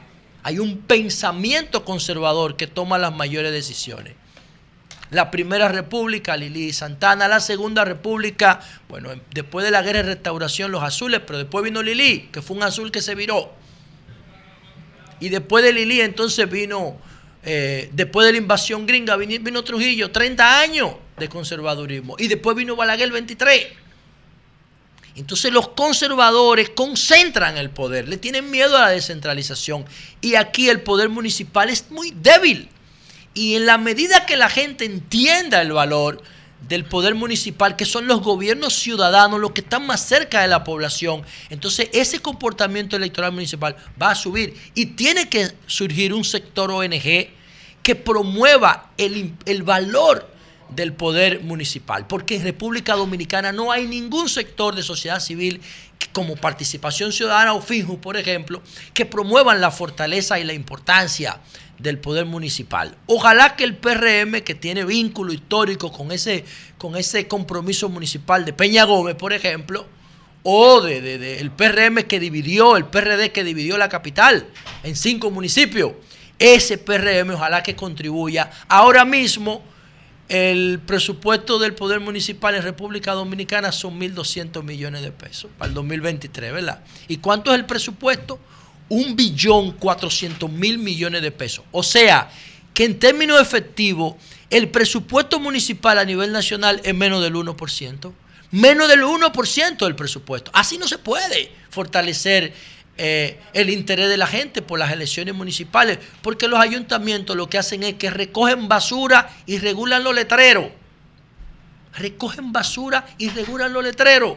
No hacen nada, por eso la gente no los ve con la importancia que tienen. Y por último, termino con lo siguiente. Miren, ¿por qué yo dije con tanta seguridad que la Alianza Rescate RD era un sinsentido y que el PRM lo iba a ganar todo? Porque yo estoy observando el, un comportamiento del electorado. Un comportamiento del electorado. ¿Y en qué consiste ese comportamiento? En el año 2, lo voy a decir a partir de este siglo solamente, para, para ahorrar tiempo. En el año 2004, en el año 2000, Hipólito gana las elecciones. Después de que tras la muerte de Peña, el electorado decidiera que el PRD dirigiera el Congreso Nacional. Ahí empieza ese comportamiento. En el año do- 2020, dos años después, el mismo electorado le da el poder a Hipólito. Ya tenía el PRD el Congreso, ¿eh? Y en el 2020 le completa el, Poder Ejecutivo. En el 2002, Hipólito lo ganó todo. Ahí fue que dijo la famosa frase, si sacan más de un senador, me voy a sembrar yuca para Gurabo. Lo ganó todo el Hipólito en el 2002. Vino la crisis de Van Inter y el, y el electorado sacó al PRD del poder y puso a Lionel. En el 2004 el PLD ganó abrumadoramente con un 57%. ¿Y qué pasó en el 2006? Ganó los ayuntamientos y ganó el Congreso. Lo ganó todo. A es, de- es- ese, bueno, el mapa que puse ahí es del 2010. Pero en el 2006 el PLD le ganó a la Alianza Rosada de- del PRD y del Partido Reformista. En el 2008 el PLD ganó las elecciones. El mismo comportamiento de un electorado dándoselo todo a un partido que lo hace bien. En el 2010, el mapa que le puse ahora, barrió con todo. En el 2012 volvió a ganar el poder después de la crisis del 2008, que fue un choque externo. En el 2016, que se cambiaron las elecciones al 2016, barrió con todo. Y Danilo sacó un 60. Entonces, en el 2020 vino la crisis de la pandemia, el PLD se dividió como Jacobo y Jorge Blanco, el mismo comportamiento. Y entonces, ¿qué hizo el electorado? Le dio el voto al PRM. ¿Y ahora qué hace el mismo electorado? Se lo ratifica el mismo comportamiento desde el año 2000 al 2024. ¿Cuánto tiempo va a durar eso? Hasta que el PRM se deteriore. Y con esto termino. ¿Cuál fue el deterioro que le costó a Hipólito el poder? La crisis de Van Inter y la división interna del PRD, que a se fue y formó un partido. ¿Cuál fue la crisis? ¿Cuáles fueron las causas que, le, que deterioraron el éxito del PLD después de 16 años continuos de poder? La, la ruptura entre Leonel y Danilo, los escándalos de corrupción, la marcha verde, el escándalo de Brecht y el manejo de la pandemia. Se deterioró el PLD. ¿Cuánto va a tardar el PLD para volver al poder? Porque va a volver, porque va a volver, yo no tengo duda, va a volver en la medida que el PRM se deteriore. ¿Y en qué tiempo se deteriora el PRM? Va a depender de cómo el PRM maneje el cúmulo de poder que tiene, porque ahora son responsables de todo. Y eso es un problema. Lo mejor es distribuir la carga. El PRM quiere todo, igual que el PLD que quería todo. Ese modelo le duró 16 años al PLD. Vamos a ver cuánto le dura al PRM. Va a depender de cómo Luis maneje ahora toda esa carga político-electoral que tiene sobre sus hombros. Cambio y fuera. Buenos días, adelante. Buenos días, don Julio. Sí. Don Julio, fíjese, a- hablando de la Junta Central Electoral, yo creo que en parte, aunque dice la José La Luz que cumplió su rol, yo creo que no, porque fíjese, yo recuerdo que antes, ahora, yo voté en la escuela Esteban Martínez en Bayona, que usted debe conocer. Ahí voté yo también. Y ahí Julio Se está cortando. tiraba foto, le tiraba foto al voto y salía a cobrar la gente de Francisco Peña pagando ahí mismo. Y los militares no hacían nada ni nada por el estilo. Y había más de 200 gente de Francisco Peña acordonada ahí con carteles delante. Rafaelito. Y nada de nada. Eso, eso, eso era tétrico. Rafaelito. Bien. Rafaelito. Ah, no, eso. Ah, pero oye, eh, déjame decirte algo, déjame decirte algo, una cosita. Al que dijo eso, se fue. Ah, pues yo la digo fuera del aire, maestro, aquí. Eh, usted sabía que ese es el capítulo 3 eh, en, la, en el punto número 2 de mi libro, El discurso del perdido. Bien. Tenemos a Rafael Linares ahora. Vam- Vamos a ver. Linares, adelante. Se cayó. Bueno, pues si se cayó, vamos a seguir, vamos a seguir aquí. Buenos días, Virgilio, adelante. Buenos días. Hablando es que uno se entiende. Gracias a todos los que nos escuchan a través de este Sol de la Mañana de Sol 106.5, RCC Media, la Catedral de la Opinión en la República Dominicana. Buenos días. Felicito al pueblo dominicano por esta expresión democrática del día de ayer, demostrando que República Dominicana es ahora mismo un ejemplo para la democracia en América Latina y en el mundo. Líderes en la región, uno de los líderes en Latinoamérica y definitivamente la República Dominicana de hoy, mucho mejor que la de antes, con un futuro prometedor y claro, con liderazgo con una visión clara de hacia dónde vamos como nación y como país. Algunos aspectos a mejorar, algunos aspectos a mejorar, como el de la educación, pero la República Dominicana, su esquema democrático, está como nunca antes. Mire, dos cosas, maestro, ahí usted me Sí. lo permite. Y el amigo suyo, y el otro amigo suyo, Sí. que le pidan disculpas a usted y al amigo Miguel, ¿verdad? Que cuando usted trajo la encuesta aquí de panorama, estaban riéndose de usted. Sí, sí, que le pidan disculpas. Así pasó el escenario. Y segundo, mire, aquí le quiero A pedir un favor. Medina. Pero yo voy a decir a alguna aquí le gente quiero, que aquí hay que aquí pedir le quiero disculpas. pedir un favor. Mire, aquí tengo dos currículos. Sí. Uno de este señor que está aquí que me lo pasó y el otro del amigo. Para que usted me lo ayude, me hace el favor. Usted que es PRM. Son mis hermanos y familia. No, Ayúdamelo ahí, que somos aquí somos una familia, Aquí somos una familia. Aquí somos una familia. No me lo Adelante, desampare, adelante, Virgilio. No me lo Pero dale desampare. cuerda a quién. No me lo Dicho- desampare, Virgilio. Mira, no Dicho esto- no me lo dicho esto, dicho esto. Dicho esto, Charlatán. dicho esto, quiero decirle lo siguiente. Durante más de un año yo hice análisis referentes a las elecciones municipales. Hablé sobre las elecciones municipales, traje análisis científicos, mercadológicos, estadísticos sobre lo que podía pasar en las elecciones de febrero. Hasta el día jueves, que fue cuando pude, hasta donde me dejaron la- las leyes y la Junta Central Electoral presentar análisis numérico, lo hice en este programa. No fallamos en una sola de las predicciones que dijimos aquí durante más de un año. En ni una fallamos.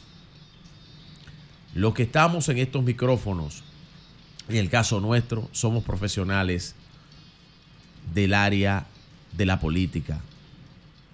En mi caso, nunca me atrevería a alterar algún número. Nunca hablé con pasión, como ustedes saben, soy PRMista. Pero no hablé con la pasión. Hablé con las estadísticas, hablé con los análisis de mercado. Dije uno por uno de los actores, busquen todos mis videos, están en YouTube. Hice un análisis municipio por municipio de este país, los 10 más grandes, luego me fui a los 20 más grandes y establecí uno por uno de lo que aquí iba a pasar.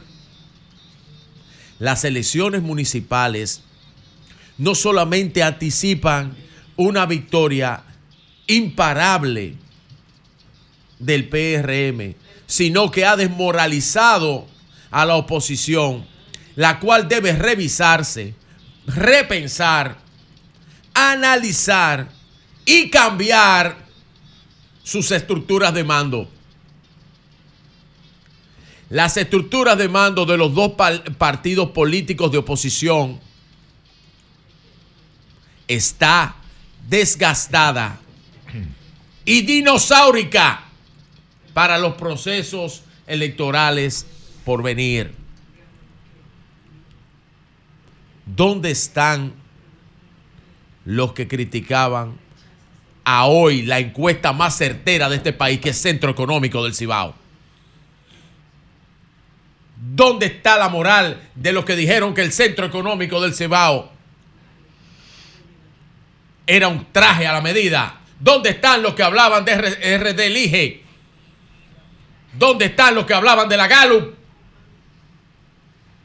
Simplemente nunca pudieron mostrar un elemento científico de estudio que diera en contraste con estas encuestas. Y ahí están los resultados. Le dije mil veces a la gente, al electorado, a la oposición, lo mismo que dijo Danilo Medina, que era una alianza rara, que era una alianza complicada. Ahí está. Y en los días por venir, la palabra que más va a salir a flor de boca de ambos extremos de la oposición partidaria entre la fuerza del pueblo y el PLD va a ser la palabra traidor. Eso te lo dice un estudio. Y cuando se digan traidores entre ambos, que ya está, que ya está, te voy a escuchar diciéndolo, que ya está, ya está a, a, a voz populi entre ellos, cuando el PLD le diga a la fuerza del pueblo traidor y la fuerza del pueblo le diga al PLD traidor, ambos tendrán razón ambos la tendrán. Porque nunca fueron aliados. Le llamé el abrazo del borracho. Que se abrazan no porque se quieren, sino porque se estaban cayendo. Y ahí está la demostración de que se estaban cayendo. Le dije, la capacidad de movilización y la maquinaria político-electoral más poderosa que tiene la República Dominicana es el PRM. No me creyeron. Pero ¿por qué no me creyeron? Porque el objetivo era engañar al electorado. Y el electorado le acaba de dar una galleta sin mano. El electorado le acaba de dar una galleta sin mano. Les arrancó la cara, el cuello, la papada. Le hizo una lipopapada de una galleta. Los análisis políticos deben ir más allá de las apetencias personales y el, elect- eh, y el electorado chatarra. Los análisis políticos tienen que tener estudio científico y profundidad.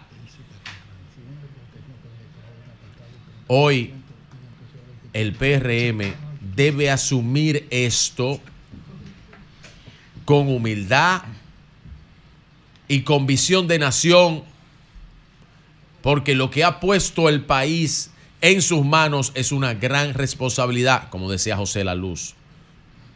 Le ha puesto lo mismo que en algún momento cuando hice un paralelismo histórico, político, dije, el PRM de hoy es el PLD del 2016. Nadie todo el mundo me cayó en esta cabina. Me cayeron encima todos, excepto José La Luz. Tengo que decirlo. Todos, cuando hice ese paralelismo histórico, y era verdad. Cuando dije aquí que las elecciones de febrero eran determinantes para mayo, me dijeron que no, que eran independientes. Hasta el maestro me lo dijo a mí que era independiente. Hoy el maestro no dice que es independiente. Y no voy a decir lo que hablamos en privado porque el maestro y yo tratamos un tema, pero me dijo, de hacer así, bueno, Esto es una elección plebiscitaria. Cuasi plebiscitaria. Está tirando el maestro al agua. No, no, no, yo sé lo que yo digo. Está No, tirando no. al maestro al agua, se más Cua- discreto. Cuasi Bueno, plebiscitaria. María Elena, Maestro, no se siga juntando con este victoria, hombre. tú estabas en la transmisión de ayer, ¿verdad? No se junte con ese hombre. ¿Qué yo estaba diciendo en la Cuasi transmisión? Que, el resultado de hoy iba a marcar la reelección, la- la- la- los resultados de mayo. ¿Y qué pasó con el panel? Este país. Todo el mundo diciendo, no, eso no va a ser así. Desde aquí mismo en la cabina. Para terminar, este país está cansado Sean humildes, señores. del discurso del perdido. Que ahora que compraron acta, que compraron cédula, que tenían eh, publicidad fuera de los recintos, que movilizaron el voto con muchísimo cuarto. Este país está harto de eso y se lo demostró y le arrancó la cara de eso. Hagan como el arquitecto del futuro y hagan lo siguiente para los partidos de oposición de cara al electorado que no le queda más nada para mayo les voy a decir como diría el arquitecto del futuro aprendan desaprendan y reaprendan Rafael Linares. eh, buenos días, Linares. ¿Cómo estás? Se cortó otra vez. Cambio y fuera. Bueno, señores, tenemos a Rafael Linares aquí. Vamos a ver, Linares, que se ha caído varias veces. sí la sí llamada. no le mandamos la tarjetita Linares Muy buenos días. Buenos días, camarada. Adelante. Buenos días, Julio. Buenos días, equipo. A todo el país. Sí, Sí. Dime, Linares, adelante. cuéntanos Ad- Adelante, Linares, sobre el proceso. Algunas puntualizaciones que me planteabas. sí, mira.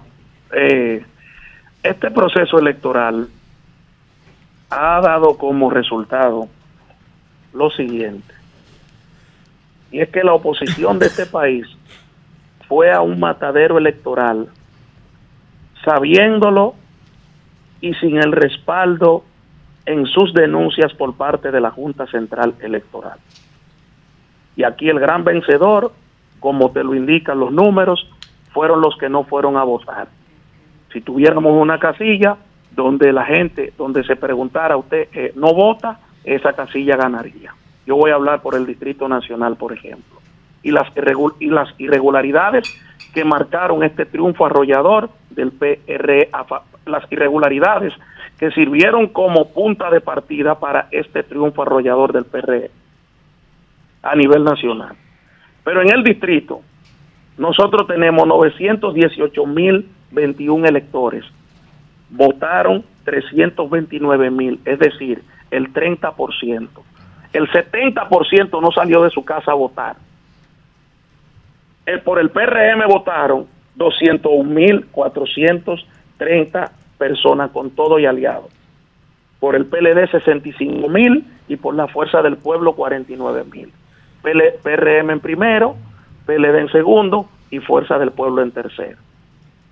Todos los delegados, por ejemplo, de la circunscripción número 3, de los partidos pequeños opositores, tanto del BIS como del PRD, es cerca del 40-50% de los delegados no pudieron acreditarse bajo el argumento de los presidentes de esa demarca, de los presidentes de juntas en esa demarcación, de que ya los partidos habían acreditado un delegado, cuando todo el mundo sabe que había una resolución, la 0824, que autorizaba a que cada partido que llevara boleta diferente, en el caso de los regidores, fuera. Eso ocurrió cerca del 50-60% a nivel de la circunscripción. ¿Qué significa eso? Que tú estás dejando la mesa sola.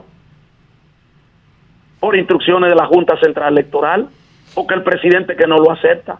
Y la cantidad de casos que tuvo que que tuvieron que resolver, lo que pudieron los partidos opositores fue una cosa increíble.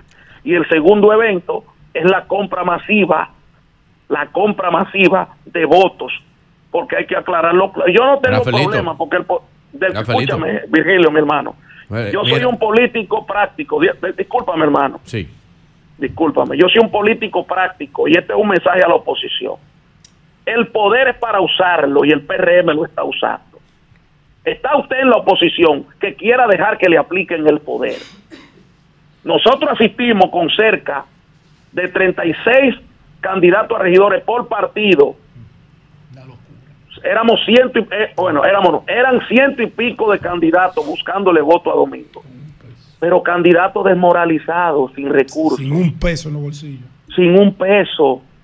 candidato dando, dan- y yo voy a hablar así, dando cotorra, y un candidato del PRM dando mil pesos y 500 en una circunscripción tan difícil como la 3, como parte de la 2, donde el voto se compra por mil pesos y dos jumbo. Porque yo lo venía, pero yo no lo estoy diciendo ahora. Yo lo estoy diciendo desde que este proceso comenzó. Si usted no puede ser candidato, quédese en su casa. Yo soy un hombre práctico, por eso soy candidato. Ra- Rafaelito. A nadie lo obliga. Rafaelito. A nadie lo obliga, discúlpeme. Ya lo que te Eh, Virgilio, mi querido hermano. A nadie lo obliga. ¿Qué pasa con el gobierno? Que yo le critico al gobierno. Bueno, el gobierno llegó con un discurso y está aplicando otro. Y lo mismo pasó en Santo Domingo Este, que salieron a comprar masivamente el voto. Esos son los moralistas. Esos fueron los moralistas que se nos han vendido a nosotros durante estos tres años. Y es verdad.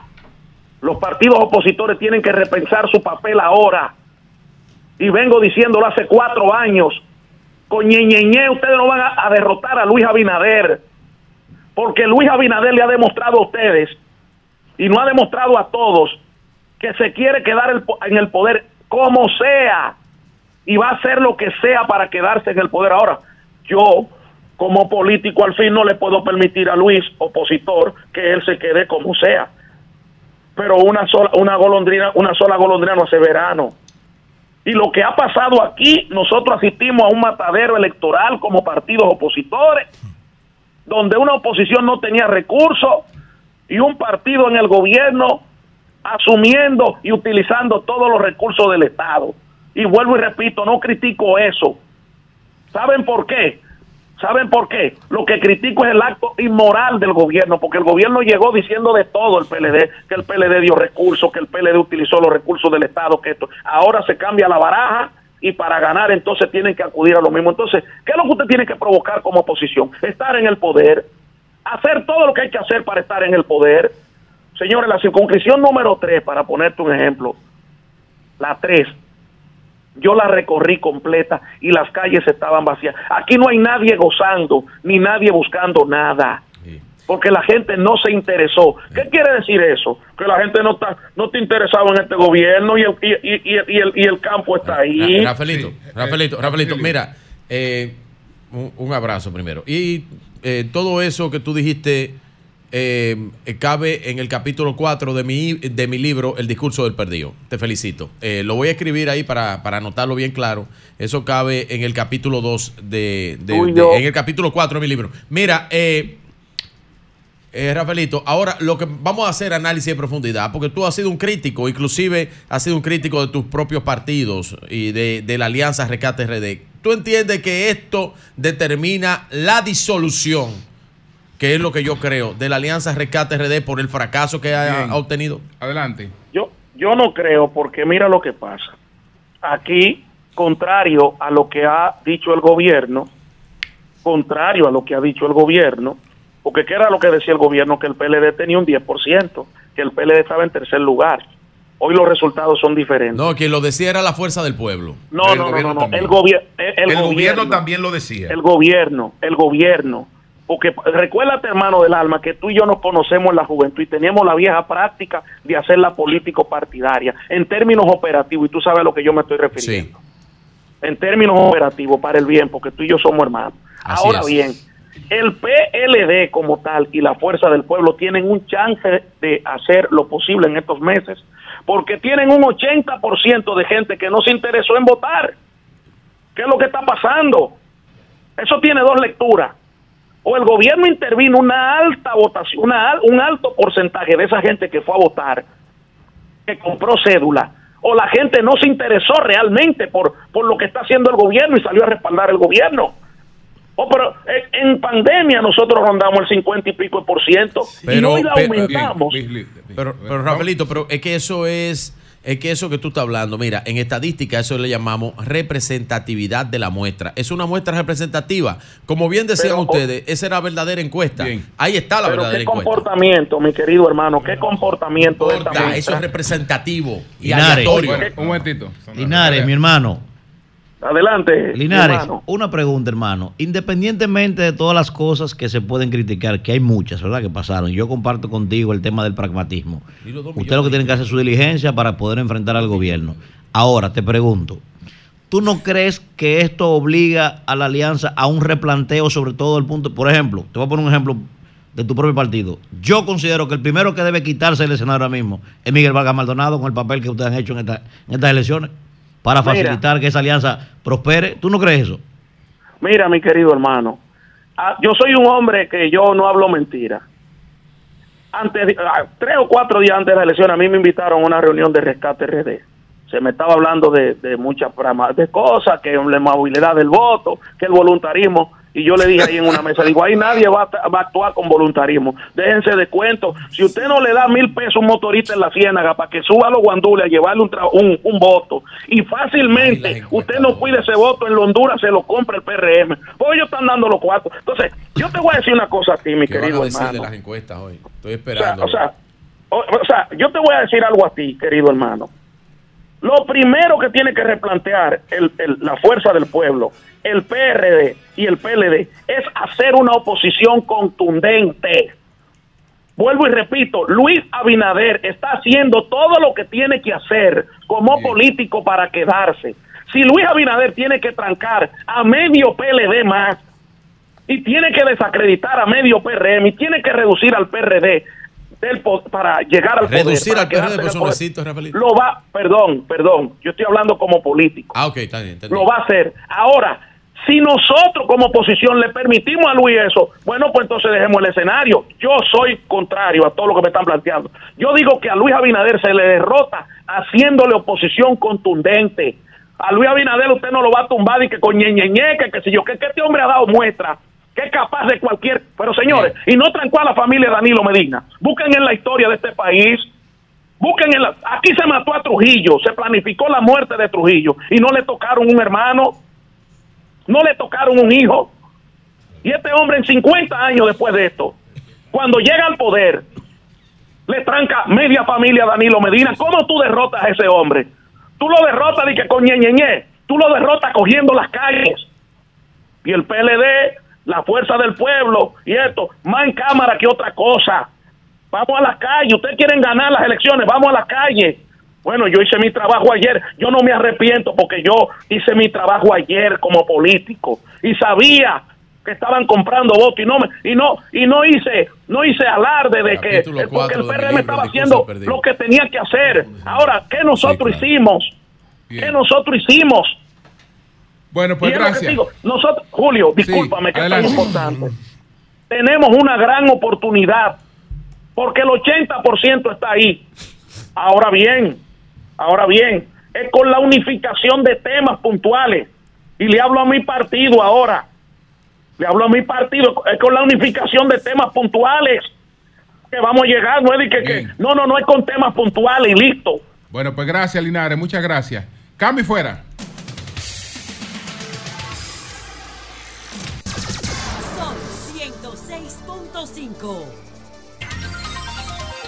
9, 22 minutos. Buenos días, Pedro. Que vuelva la calma, Calma, que vuelva paz, la paz, tranquilidad. Calma, Aquí, paz. Que reine entre la los paz la hombres de buena voluntad.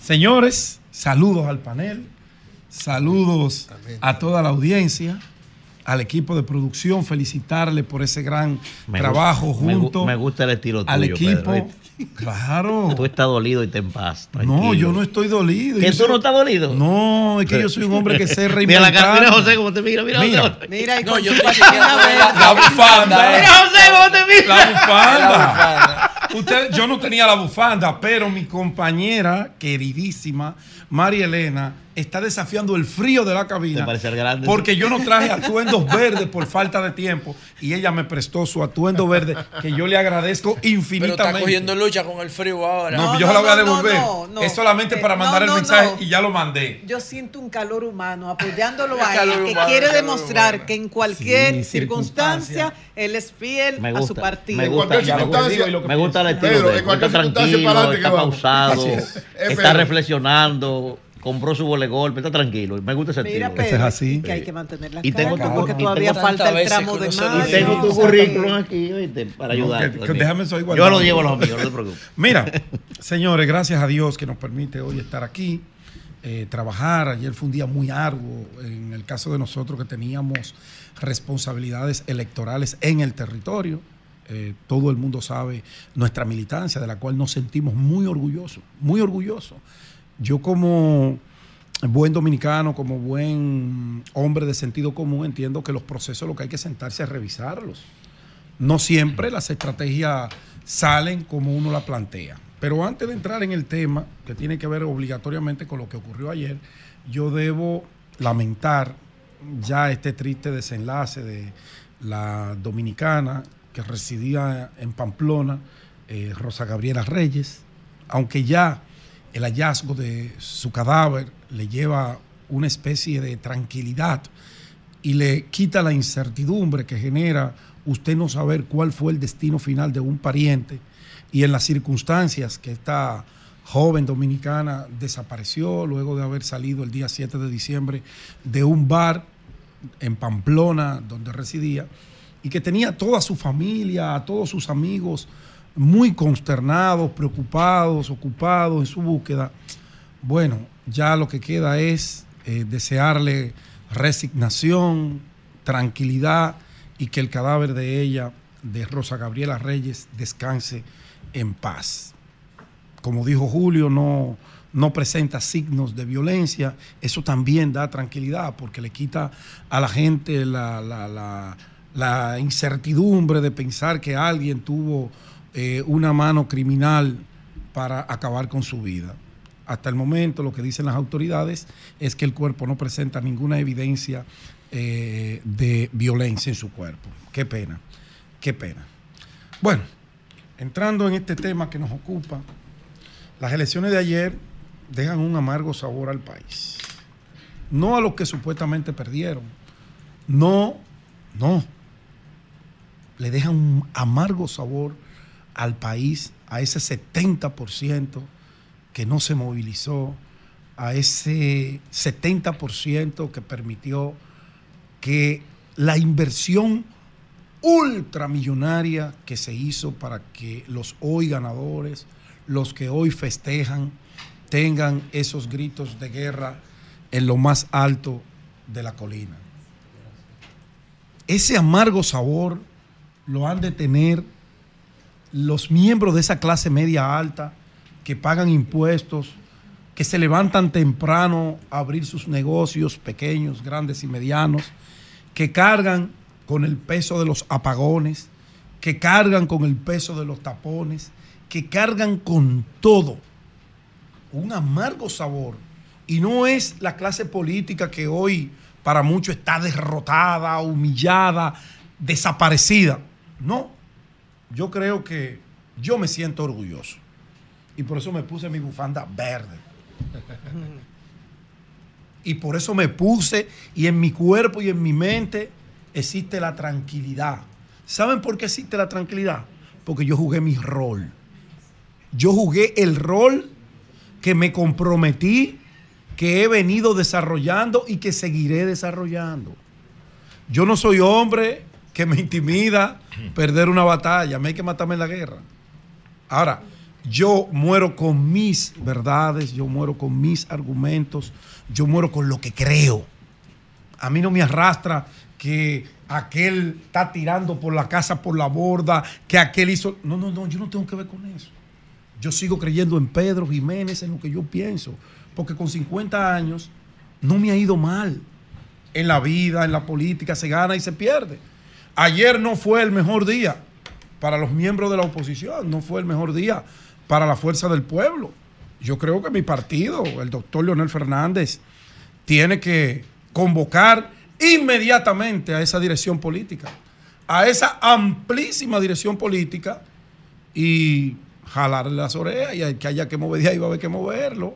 Ahí hay mucha gente en circunscripciones, en demarcaciones, candidatos, eh, dirigentes medios, que caramba, hay que sentarlo porque es que uno no puede ir engañado a un proceso electoral.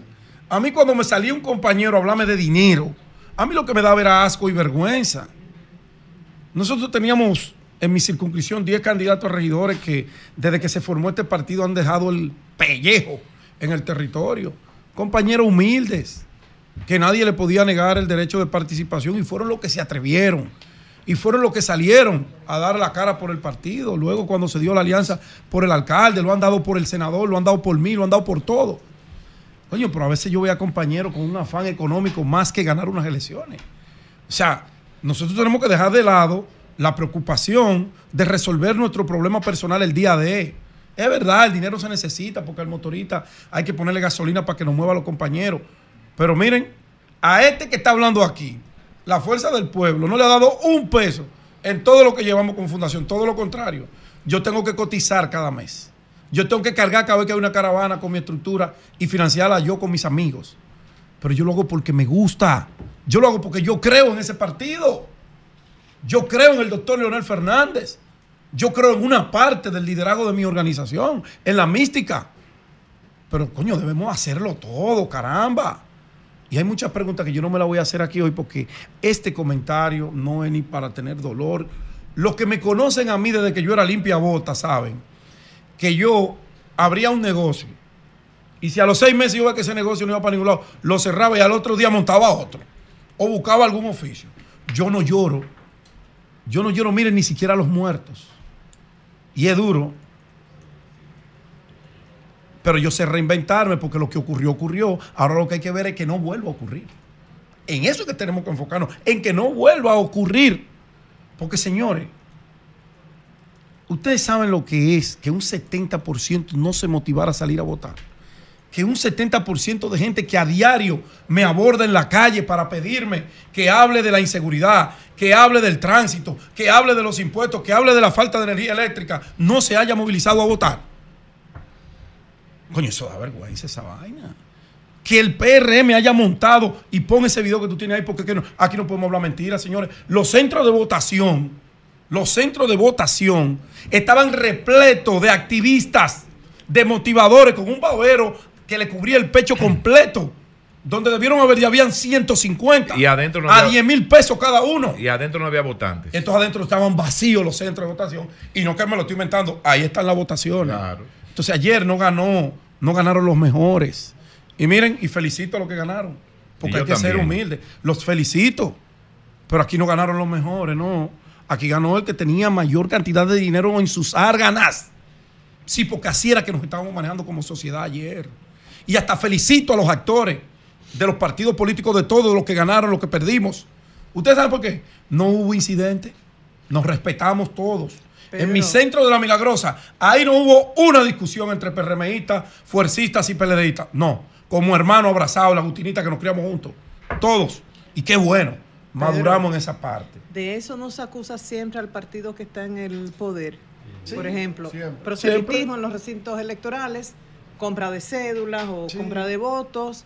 Eh, siempre uso de recursos Siempre del. Estado, siempre el que está en oposición Siempre, acusa. siempre. Entonces, No, pero en este caso no es que se acuse no, nada más. es que es demostrable. Es muy el gobierno demostrable. siempre- el que tenga el gobierno siempre Siempre va a hacer eso. Lo malo es que tú digas que tú, no, que tú eres diferente, donde eres peor que los que estaban. Eso es lo malo. Ahora bien, finalmente, ¿vale la pena tener dos elecciones en un país de 11 millones de habitantes, con 8 millones y tantos en capacidad de votar y que vaya apenas un millón y tanto a sufragar por nuestros alcaldes y nuestros regidores?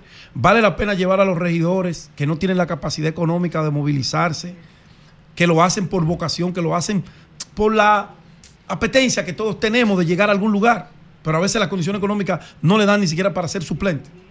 Digamos la verdad. ¿Vale la pena dos elecciones para que ocurra lo que ocurrió ayer? Para que el erario sea invertido de esa manera. Entonces la clase política, los que ganen, los que pierdan, lo que venga, tenemos que sentarnos a reflexionar porque el país no es ni blanco, no es morado, no es mamey, no es rojo. Es el país y hay que apostar a él. Bueno, Víctor de Asa, que es miembro de la dirección ejecutiva y coordinador nacional de campaña, está con nosotros, además el presidente de la Liga Municipal. Cambio y fuera. Sol 106.5. Víctor de Asa eh, está hoy con nosotros como miembro de la dirección ejecutiva y coordinador nacional de campaña municipal del Partido Contento, Revolucionario Moderno, el PRM. Tengo que Está reconocer, contento, Víctor, tengo mira. que reconocer. Como, como dice el Nico, hoy esto. estoy que me río Ma- maestro, tengo que, re- tengo que reconocer. Em- empezando la entrevista. Empezando la entrevista. Empezando la entrevista con Víctor, yo tengo que hacer un reconocimiento público a Víctor, porque Víctor me dijo a mí en una proyección que ellos iban- eh, que, noso- eh, que el PRM como partido iba a sacar 132 a 135 alcaldes. Yo le dije, concho, le Víctor, eso es como una exageración, los números míos. Mira, yo he visto encuestas a nivel nacional. Me dice Víctor, esa es la proyección que nosotros tenemos. Ahí está, 138 municipios. Yo ¿cuán- tengo que reconocer que Víctor tenía razón y yo no. ¿Cuántos municipios eh, alcanzará el, el- el PRM en la proyección de ustedes? Muchísimas gracias. Saludo a todos ustedes. Julio Martínez, Eury, Manuel, Nayit, Marianela, Pedro, Abrazo, hermano. Virgilio y Saludo. a todo el pueblo dominicano. Ciertamente nosotros estuvimos la semana pasada vaticinando lo que eh, ocurriría en el día de ayer, que denominamos un tsunami municipal. Y en, una, en un encuentro que tuvimos el lunes pasado con todos los candidatos del PRM y con la presencia del presidente Abinader y la dirigencia del partido, pues yo me atreví a decirle a Ulises Rodríguez y a Betty Jerónimo que estaban frente a mí que ellos eran en ese momento candidatos a alcalde, pero que hoy lunes iban a amanecer siendo alcaldes electos. Y por un cruce que hicimos de las encuestas que manejamos y con una encuestadora que yo tengo para trabajo, eh, eh, que utilizo como método científico para, para trabajo, porque hemos, hemos visto que las, las encuestas no deben ser un método de elección, pero sí un método de trabajo.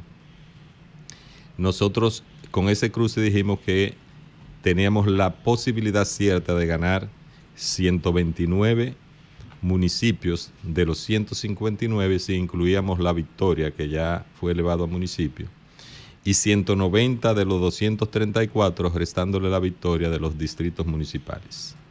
Y después cuando vi a Pedro, entonces personal, que me dijo, ¿qué fue lo que tú dijiste? Le dije, voy a más, porque en algunos territorios como Guayubín, que yo no lo tenía en los 129 de la proyección, me da que ya lo vamos a ganar.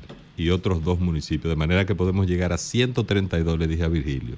Y Virgilio no lo creyó. No, no lo creí. ¿Y por qué yo aseguraba eso? Además del cruce que estoy acostumbrado a hacer con las diferentes encuestas, lo aseguraba porque hay momentos en la vida política y hay cuatro pilares que favorecían a los candidatos del PRM.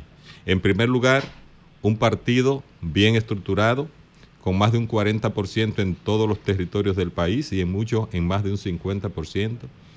Un segundo pilar es como yo digo, sin demeritar a los partidos emergentes, a los partidos minoritarios, que no hay nada que rinda más que lo poco sumado muchas veces, y aunque eso no son partidos mayoritarios, pero tener el rostro de un candidato en 21 recuadros es algo muy poderoso, es un pilar muy favorable. Un tercer pilar es la marca municipalista de nuestro partido, desde que Peña Gómez impregnó en nuestro partido, en el pasado partido, eh, la descentralización como modelo de gestión y que fue un alcalde exitoso de la capital. Nosotros tenemos, mm, lo puedo decir con eh, toda inmodestia, eh, yo siempre digo que la diferencia entre humildad e, e inmodestia es que tú puedes ser tan humilde que sea capaz de amarrarle los, los cordones a cualquier ser humano. Pero reconocer que eres el que mejor amarra los cordones, eso es inmodestia y eso no es malo. La gente a veces lo confunde. Nosotros tenemos el mejor equipo político a nivel municipal, una marca municipalista de nuestro partido. Y un cuarto, y el más importante de los pilares que favorecían a nuestro candidato, es un presidente municipalista como Luis Abinader, que ha demostrado honestidad y transparencia en el ejercicio del gobierno, una popularidad extraordinaria que tiene, es un plus que cualquier candidato quisiera tener. De manera que nuestros candidatos tenían todas las posibilidades de ganar y así ha ocurrido. Este éxito, obviamente, Desde el día de ayer el presidente Abinader y el presidente Paliza nos dijeron, vamos a celebrar este éxito con toda la humildad que podamos llevar a cabo. Y así le estamos transmitiendo a todos nuestros candidatos ganadores que esta victoria pues la celebremos con humildad, sin sobrepasamiento y que sea el punto de partida para continuar trabajando con más, más fe, con más ahínco, con más energía para el triunfo de mayo, para la victoria de mayo en primera vuelta del presidente Abinader. ¿A qué atribuye la alta abstención, que se estima que fue de un 70%? La gente está hablando de abstención. Yo siempre le dije a la dirigencia de nuestro partido que era parte de un relato, pero en materia municipal esa es la media a nivel de toda la región. Eh, aquí únicamente hubo un porcentaje alto de participación en las elecciones del 16, pero es porque fueron unidas las elecciones presidenciales, congresionales y municipales. Después, siempre la media en toda la región es un 40%. O sea que, Pero ahora fue que menos nosotros de- está, ahora fue noso- menos de 40. vamos a esperar a ver los resultados finales.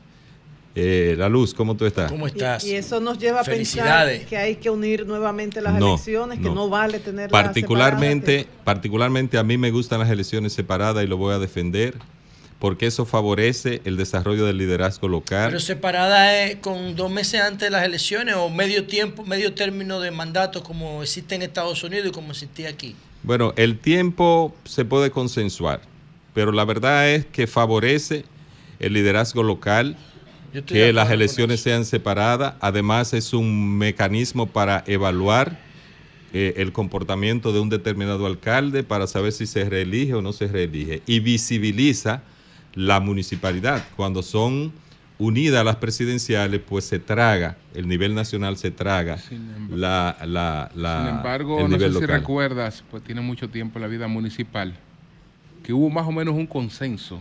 Había un consenso cuando se estaba debatiendo aquella famosa reforma constitucional del presidente Medina. Había un consenso de una reforma distinta, no, no la que permitiera la reelección, sino la que volviera a, a- a unificar las elecciones. Y en esos momentos, en el PRM había gente que era partidaria de eso. Eh, y, Sí. se, y se llegaron a hacer Y- ya y- algunas encuestas. Y, y siempre lo va a haber, gente que Sí. sean partidarios de una posición de otra. Pero yo siempre seré partidario de, la, de dos cosas. Primero, de los regidores que vuelvan a ser honoríficos. Porque se invierte mucho dinero Uy, para obtener una ¿eh? regiduría, para obtener una regiduría, para después usted ir a ganar, una media es 40 mil pesos que gana un regidor. Aquí en la capital, en los grandes... 40 mil pesos. Eso es lo No, que gana no, un no, regidor. no, La no, en el Gran Santo La Domingo media. no, eh, estamos Con hablando- excepción del Gran Santo Domingo, Santo Domingo. Santiago, Entonces, San. Cristóbal, pero los municipios pequeños es más. Sí. Hay lugares en que un regidor o un 20 mil vocal gana 20 mil 20 mil pesos. Y Eso, te entonces, eso, eso, lo- eso, lo- eso estimula la corrupción. entonces se invierte mucho para obtener una regiduría. ¿Pa' qué? Hay, hay Pa' dar permiso en las de ciudades grandes, en las ciudades grandes, Va a negar. ser candidato a regidor es prácticamente igual que ser candidato a diputado. Víctor. Entonces, sí. esa es una. La segunda es que, que siempre defenderé que sean separadas las elecciones municipales. Y déjeme decirle algo. El hecho de que un partido, cuando es el, el gobierno es popular, no es nuevo que eh, se produzca este tsunami municipal. Cuando Hipólito Mejía en el 2002, que era el presidente 2000-2004, creo que eran 125 los municipios en ese momento y nosotros ganamos 105. O sea, que esto no es nuevo. Un gobierno Y, nuevo, ¿tú crees que y en el hace eso? 2012 y el 2016 al PLD le fue muy bien. No, ganó todo. Ahora, ¿qué Nada más no ocurrió? ganó el güey porque no quiso. ¿Qué ocurrió? Y esto es un reto, y lo decía en presencia del presidente Abinader, es el espejo en el que tenemos que vernos ahora. ¿Para qué tú quieres todo el poder? ¿Qué tú quieres hacer con el poder? Si tú no estás claro en lo que quieres hacer con el poder, a veces es peor ganar tanto municipio. Ahora nosotros estamos claros que el poder que nos ha dado la ciudadanía es para servirle a la ciudadanía. Y el presidente Abinader nos Cuando dijo... tú dices nosotros, ¿tú estás hablando de ti o de todo el PRM o del gobierno de quién? Porque es Es- muy del complejo. partido. Estoy hablando del partido y especialmente del presidente Abinader que nos dijo en esa reunión que la mejor época para los municipios es esta que se va a iniciar ahora. Y que será la época de la municipalidad, la época de las reformas municipales, que él como presidente de la hacerte República, una pregunta, espérate. que él como ¿Cuál es el presupuesto general de los ayuntamientos ahora? que él como presidente de la República va a continuar haciendo las obras de gobierno grandes y que va a transferir los recursos para que los ayuntamientos hagan esas pequeñas obras que pero que son de gran impacto social, las aceras, los contenes, las pequeñas canchas, las iluminaciones de barrio, la construcción de funerarias, mercados, mataderos, cementerios. Eso es lo que la gente. Yo hice un cruce también de los eh, de los programas de gobiernos municipales, que el PRM, déjame decirte, se preocupó mucho y felicito a Miguel Seara Hatton y le agradezco que él y su equipo, eh, eh, Matías y todo su equipo, se fajaron para, para apoyar a los a nuestros candidatos para que presentaran sus planes, eh, su programa de gobierno. Yo hice un cruce de esos programas y esas son las obras que ellos se han comprometido y esas son las obras que el presidente Abinader le ha dicho que va a seguir apoyando para que ellos las sigan haciendo. Y ahora, esto no es solo para lo del PRM, porque nosotros hemos tenido claro que usted es candidato por un partido político, pero desde que gana, desde que gana, usted es el alcalde de Bien. todos los habitantes Nayib, de su José. territorio. El presupuesto de los ayuntamientos eh, por, por producto de la transferencia directa son 22 mil millones de pesos, algo así. Pero el presidente Abinader ha transferido grandes recursos a través de la Liga Municipal y directamente a los ayuntamientos. A propósito de eso, eh, eh, eh, licenciado Víctor de Asa, secretario general de la Liga Municipal Dominicana, hay un proyecto de ley cursando en el Congreso Nacional que busca modificar la ley 176-07, saber eh, los alcances que tendría de los puntos principales, ¿verdad?, de esta importante legislación y saber también si se va a tocar eh, lo referente a los recursos que están en la ley 166-03, que es donde se establece el 10% para eh, la municipalidad. Si, si esto está pendiente de, de cambiarse, ¿verdad? De Sí, modificarse. así es. El presidente Abinader dijo en esa reunión que sostuvimos que teníamos que ponernos de acuerdo para consensuar un porcentaje que sea alcanzable, que es preferible transparentar la ley y no tener una ley que establezca un monto que nunca se cumpla, porque hay demasiadas leyes que establecen porcentajes para muchas instituciones y entonces el gobierno se quedaría con muy pocos recursos para este, la gestión de Sincerizarla. gobierno, sincerizar. Eh, nosotros estuvimos hablando entre un 5 y un 6% inicialmente. Eh, y habrá que verlo eh, ya en su momento, porque tal y como dijo el presidente, se van a hacer reformas municipales. Nosotros elaboramos una propuesta de reforma que consensuamos y se la llevamos al presidente eh, Pacheco y al presidente del Senado, don Ricardo. Está ya pendiente de estudio por la Comisión de Asuntos Municipales y tiene bastantes innovaciones. Por ejemplo, una de ellas es, y hemos visto cuando hay inundaciones en el Gran Santo Domingo, que las grandes ciudades necesitan mayor porcentaje para servicios que para infraestructura, porque aquí está el gobierno nacional, aquí están los ministerios, aquí está INAPA, aquí está Obras Públicas, es decir, las grandes obras se hacen aquí en la ciudad por parte del gobierno central. Ahora, los servicios tiene que hacerlo el ayuntamiento. Entonces, en estas ciudades se necesita un porcentaje mayor para servicios que Sí. para obras de infraestructura. Sí, bueno, sería bueno ver a qué tú le llamas básicamente esos servicios, esos, esos Lo- servicios los, servicios básicos. Este, el drenaje, por ejemplo, los ayuntamientos necesitan estar limpiando los invernales. Muchas veces no tienen recursos para ello. Sin embargo, tienen recursos para, para infraestructura, porque como los recursos son tutelados para los gobiernos locales, que son los únicos que tienen los recursos tutelados, es decir, que tienen que tener un 31% para servicio y no más, aunque necesiten más en servicio, no, no, no tienen los recursos. Entonces, tenemos que seguir fortaleciendo Y un la, 40, la- ¿verdad? Para infraestructura. Te lo preguntaba por lo 36. siguiente, mira. ah, Se- se- eh, tenemos que seguir eh, fortaleciendo la capacidad de los gobiernos locales y sobre todo la confianza ciudadana en ellos para que esos recursos no sean tutelados. Si usted tiene los recursos y hay, por ejemplo, un tornado en su territorio, usted tiene que invertir los recursos para reparar las casas que se lleve el tornado, usted lo tiene ahí. Es decir, no tienen que ser tutelados. Si usted necesita, por ejemplo, destinar este año cero partida para obras de infraestructura y dedicarlo todo para eh, eh, eh, reparar y reconstruir los invernales para que cuando hayan inundaciones por el, el agua pueda fluir bien, pues, que tenga esos recursos. ¿Sabéis que, eh, Que se elimine esa- esa división. El, el Claro. PRM que viene del PRD, siempre con Peña Gómez y la división que ustedes promovieron del distrito en el, a principios del 2000, son los grandes abanderados de la municipalidad en este país, históricamente hablando. Pero el Banco el Banco, el BID, el Banco Interamericano de Desarrollo, un informe del 2017 que yo tengo aquí, dice que la República Dominicana es el país más centralizado de Centroamérica. Más centralizado. ¿Qué significa? Que el poder se concentra aquí. El PRM y en la Liga Municipal Dominicana tienen una oportunidad grande para descentralizar el poder. ¿Por qué lo- lo- lo- los ayuntamientos se concentran en recoger basura y matadero y, y autorizar letreros? Porque las obras grandes las hace el gobierno. Y, y en realidad, si tú ves el modelo de Madrid, si ves el modelo de Medellín, si ves el modelo de, de Nueva York, hay una descentralización en los países desarrollados en vía de desarrollo. Ya República Dominicana no es un país pobre. Entonces. República Dominicana tiene pobreza. ¿Ustedes se comprometerían con una agenda de mayor descentralización o tú entiendes que el gobierno desde aquí tiene que nombrar al jefe de la policía de, de, de Montecristi? Ok, adelante. A llegar y falta Adelante, no, va- va- vamos, ven.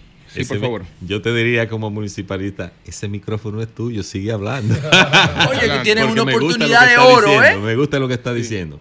El presidente Abinader firmó un decreto por la descentralización del Estado para la operativización de lo que establece la Constitución de la República en su artículo 204, que dicta que gradualmente hay que transferir recursos y competencia a los gobiernos locales.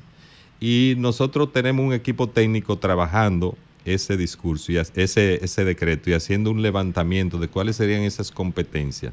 De hecho, nosotros hicimos el pasado año la Semana del Municipalismo en la ciudad de Puerto Plata y la dedicamos a la seguridad ciudadana para eh, eh, cuantificar qué conllevaría en términos económicos transferir la parte de la convivencia a que sean los gobiernos locales la que la lleven a cabo y no solo eh, los organismos nacionales a través del Ministerio de Interior y Policía y la Policía Nacional, sino que todos los problemas de paz y convivencia social sean los gobiernos locales los que tengan esa responsabilidad. Y tú vas a ver que vamos a avanzar como en otras localidades y otras competencias que eh, eh, se identifican en ese decreto. De manera que ya hay una herramienta legal para nosotros avanzar en esa dirección. Víctor, dos cosas.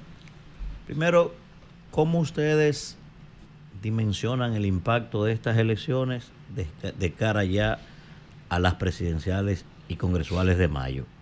Y segundo, dentro de este gran éxito que lo tienen, no hay forma de quitárselo, también hay algunas, algunas cosas que hay que cuestionar, Víctor.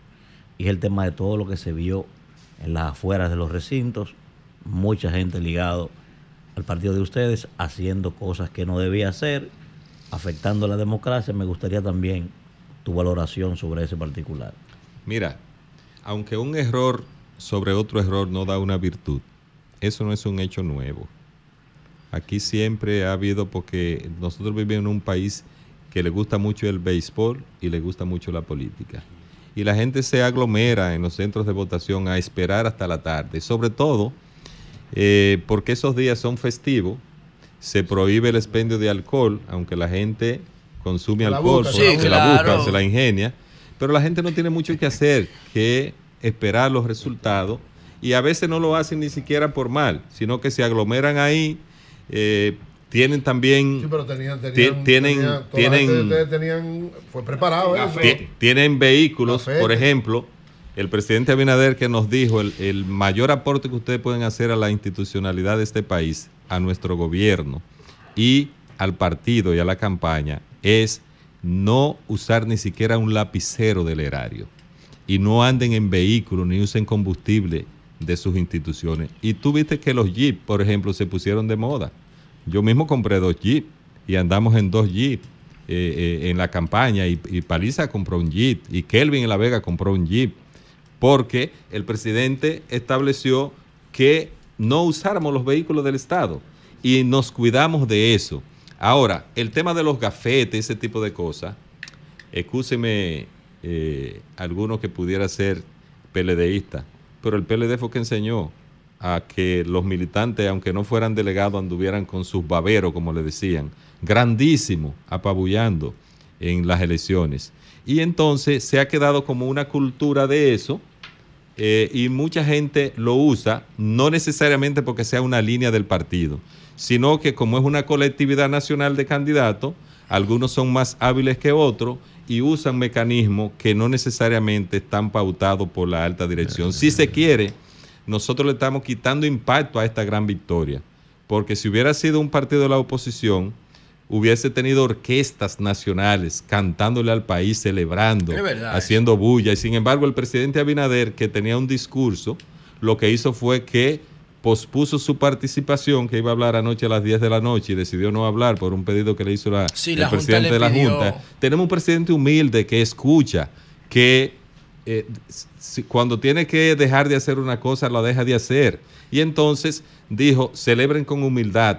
Y en, en nuestro partido Pero, había... se- pero le va a hablar el presidente del país en las próximas horas. No tiene la información. No lo sé, pero la verdad es que eh, decidió no hablar y ya el país habló.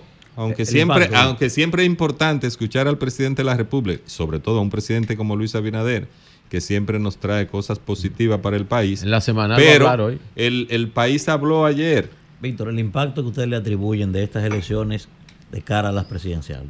Mira, siempre dije en mi partido que cuando habían dirigentes de nuestro partido que decían que no tenían un impacto las municipales, que no estaban vinculadas las municipales a las presidenciales, yo le decía, pero evitémosle eso a la oposición porque eso es lo que ellos van a decir. Y la verdad es que sí están vinculadas. En Europa especialmente, y muy particular en España, el que pierde las autonómicas y las regionales, eh, las provinciales y autonómicas, generalmente pierden las nacionales. Está vinculado, porque ¿qué es lo que ocurre? Y sobre todo, tú que decías que el periodo sea mayor, en tres meses es poco tiempo para reparar Sí. este, la frustración que deja una derrota, parte como de un el impacto que deja una derrota. eh, muchos candidatos quedan deprimidos, algunos quedan con deuda. No es tan fácil levantar el ánimo. Nosotros que hemos sido candidatos, tú lo sabes, que tú fuiste candidato. Claro. Aunque ganaste, yo también, que he sido candidato, he perdido y he ganado. Y yo sé que quedan sus momentos que uno necesita un tiempito para repararse. Ahora, no es tan fácil. Un candidato a senador de una provincia donde, por ejemplo, Valverde, por ponerte algo, que de, de tres municipios ganamos los tres municipios. Mao, Esperanza, Laguna Salada. De 10 distritos municipales solo perdimos la calle. ¿Y en Dajabón qué fue lo que pasó? Porque hasta Paradero, Un voto. que estuvo muy pegado, lo ganamos. Es decir, ahora el candidato a senador, la candidata, amiga mía, por cierto, le da trabajo levantar el ánimo de esos candidatos Claro. que No, y que los que perdieron en la Claro. municipalidad se van con ustedes ahora. Bueno, en Dajabón, ¿Se van o lo van? oye, en Dajabón, No necesitan A eso. recuperar no la deuda. No necesitan. Sí, Bueno, el Dajabón decía- bueno, decía sí, en Dajabón. Dajabón, Descansa, ¿qué es En? Dajabón. Lo van, lo van. Pero está- eh, de nueve territorios, antes se iba también. cinco municipios y cuatro distritos municipales, el PRM solo perdió a Manuel Bueno, que es un distrito pequeño. Después lo ganó todo. Y en Dajabón, que es el municipio cabecera, eh, hasta anoche iba ganando Riverón, hoy amaneció perdiendo por un solo Por un voto. voto. Por un voto. Pero hay 271 271 observados. Nulos, votos nulos. nulos y observados. Y me cuentan los compañeros, yo soy responsable político allá en, en la provincia de Dajabón, me cuentan los compañeros, y debo decirte que estuve hasta, hasta casi las 12 de la noche el sábado, ¿eh? haciendo mi trabajo político allá. Eh, me cuentan los compañeros que hay varios votos nulos y observados porque recuerda que la cara de Riverón venía en 21 partidos políticos y supuestamente marcaron algunos algunos compañeros marcaron hasta cinco y seis veces la cara de Riverón. Se le pone al partido, al Pero partido. no, si es no, no es aliado, nulo. no. No, no, Sí, no, es aliado, no nulo. son aliados, Se le pone al partido que encabeza la alianza. Ajá. Se le pone al partido que encabeza la alianza, Claro. que en este caso. Ahí va a haber Porque hay problema. una ¿eh? intención. Exactamente. Ahí va a haber entonces, problema. entonces, ¿qué va a ocurrir? Posiblemente a las 2 de la tarde, cuando revisen los votos nulos y observados, que si esa es la situación, y me gusta siempre hablar así, no ser absolutista, que si esa es la solución, tú que eres abogado y yo también, y aquí hay muchos que somos abogados, oye, Riverón va a ganar. Cuando, cuando examine los votos, porque no hay manera de que si lo marca dos veces, por ejemplo, en dos partidos que son aliados, cinco veces, es más que lo marque los 21 partidos aliados. Es válido. El Se le pone el que encabeza la alianza. Es válido. El Bueno. No sale del recuadro de la alianza. Pues muchas gracias, muchas gracias a Víctor de Asa, que es miembro de la dirección ejecutiva compañero. y coordinador nacional de campaña es. municipal. El hombre grande proceso. Gracias, gracias, Víctor. Muchas Gracias a ustedes. Cambio y fuera.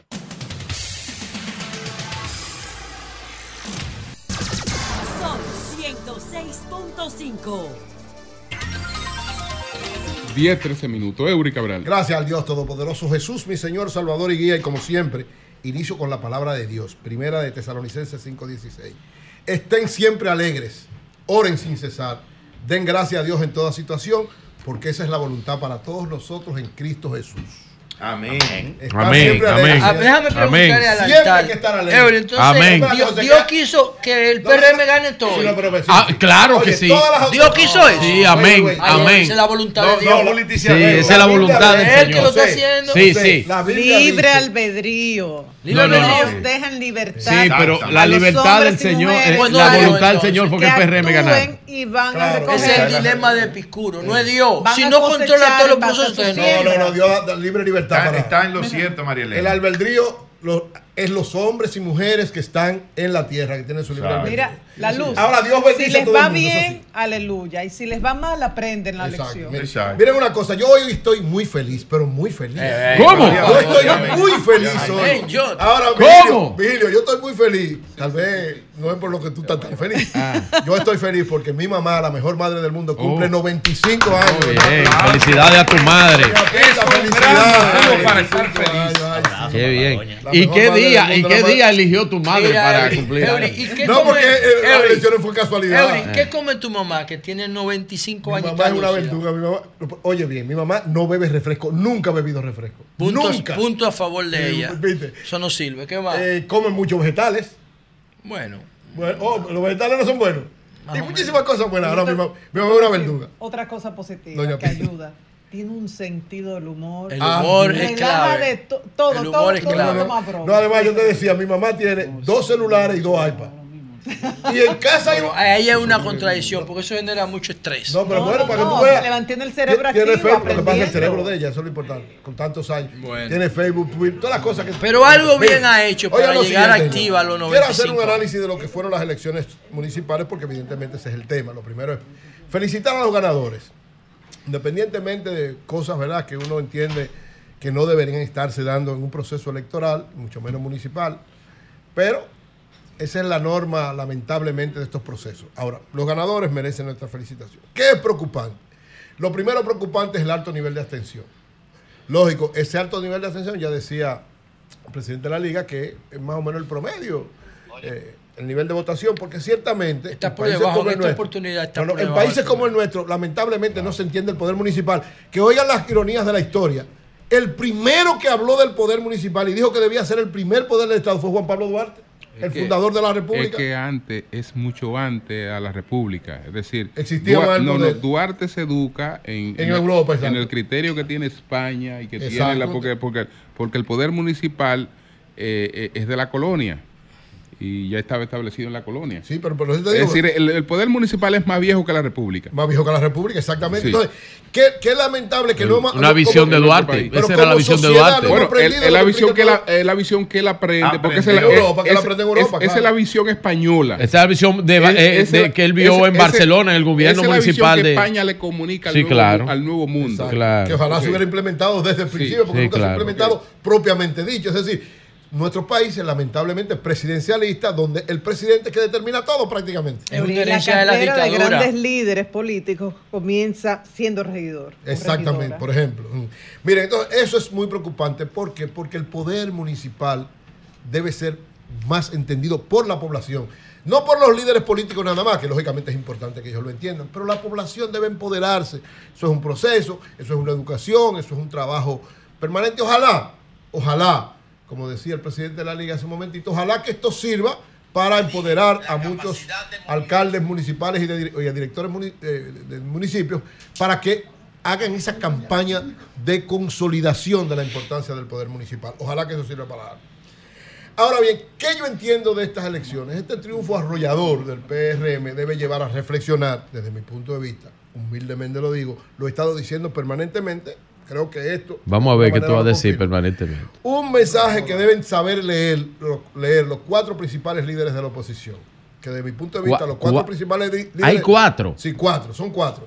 Danilo Medina, Leonel Fernández, Abel Martínez y Miguel Vargas Maldonado. Cuatro grandes líderes. No relajen. Yo creo que ellos cuatro. En serio, eh, Sí. eh, No Bueno, relajen. yo respeto el criterio cuando ustedes hablaron, ¿verdad? está bien, está bien. Permítanme Está bien. hacer una reflexión, que además ha sido permanente. Mi reflexión no es de ahora.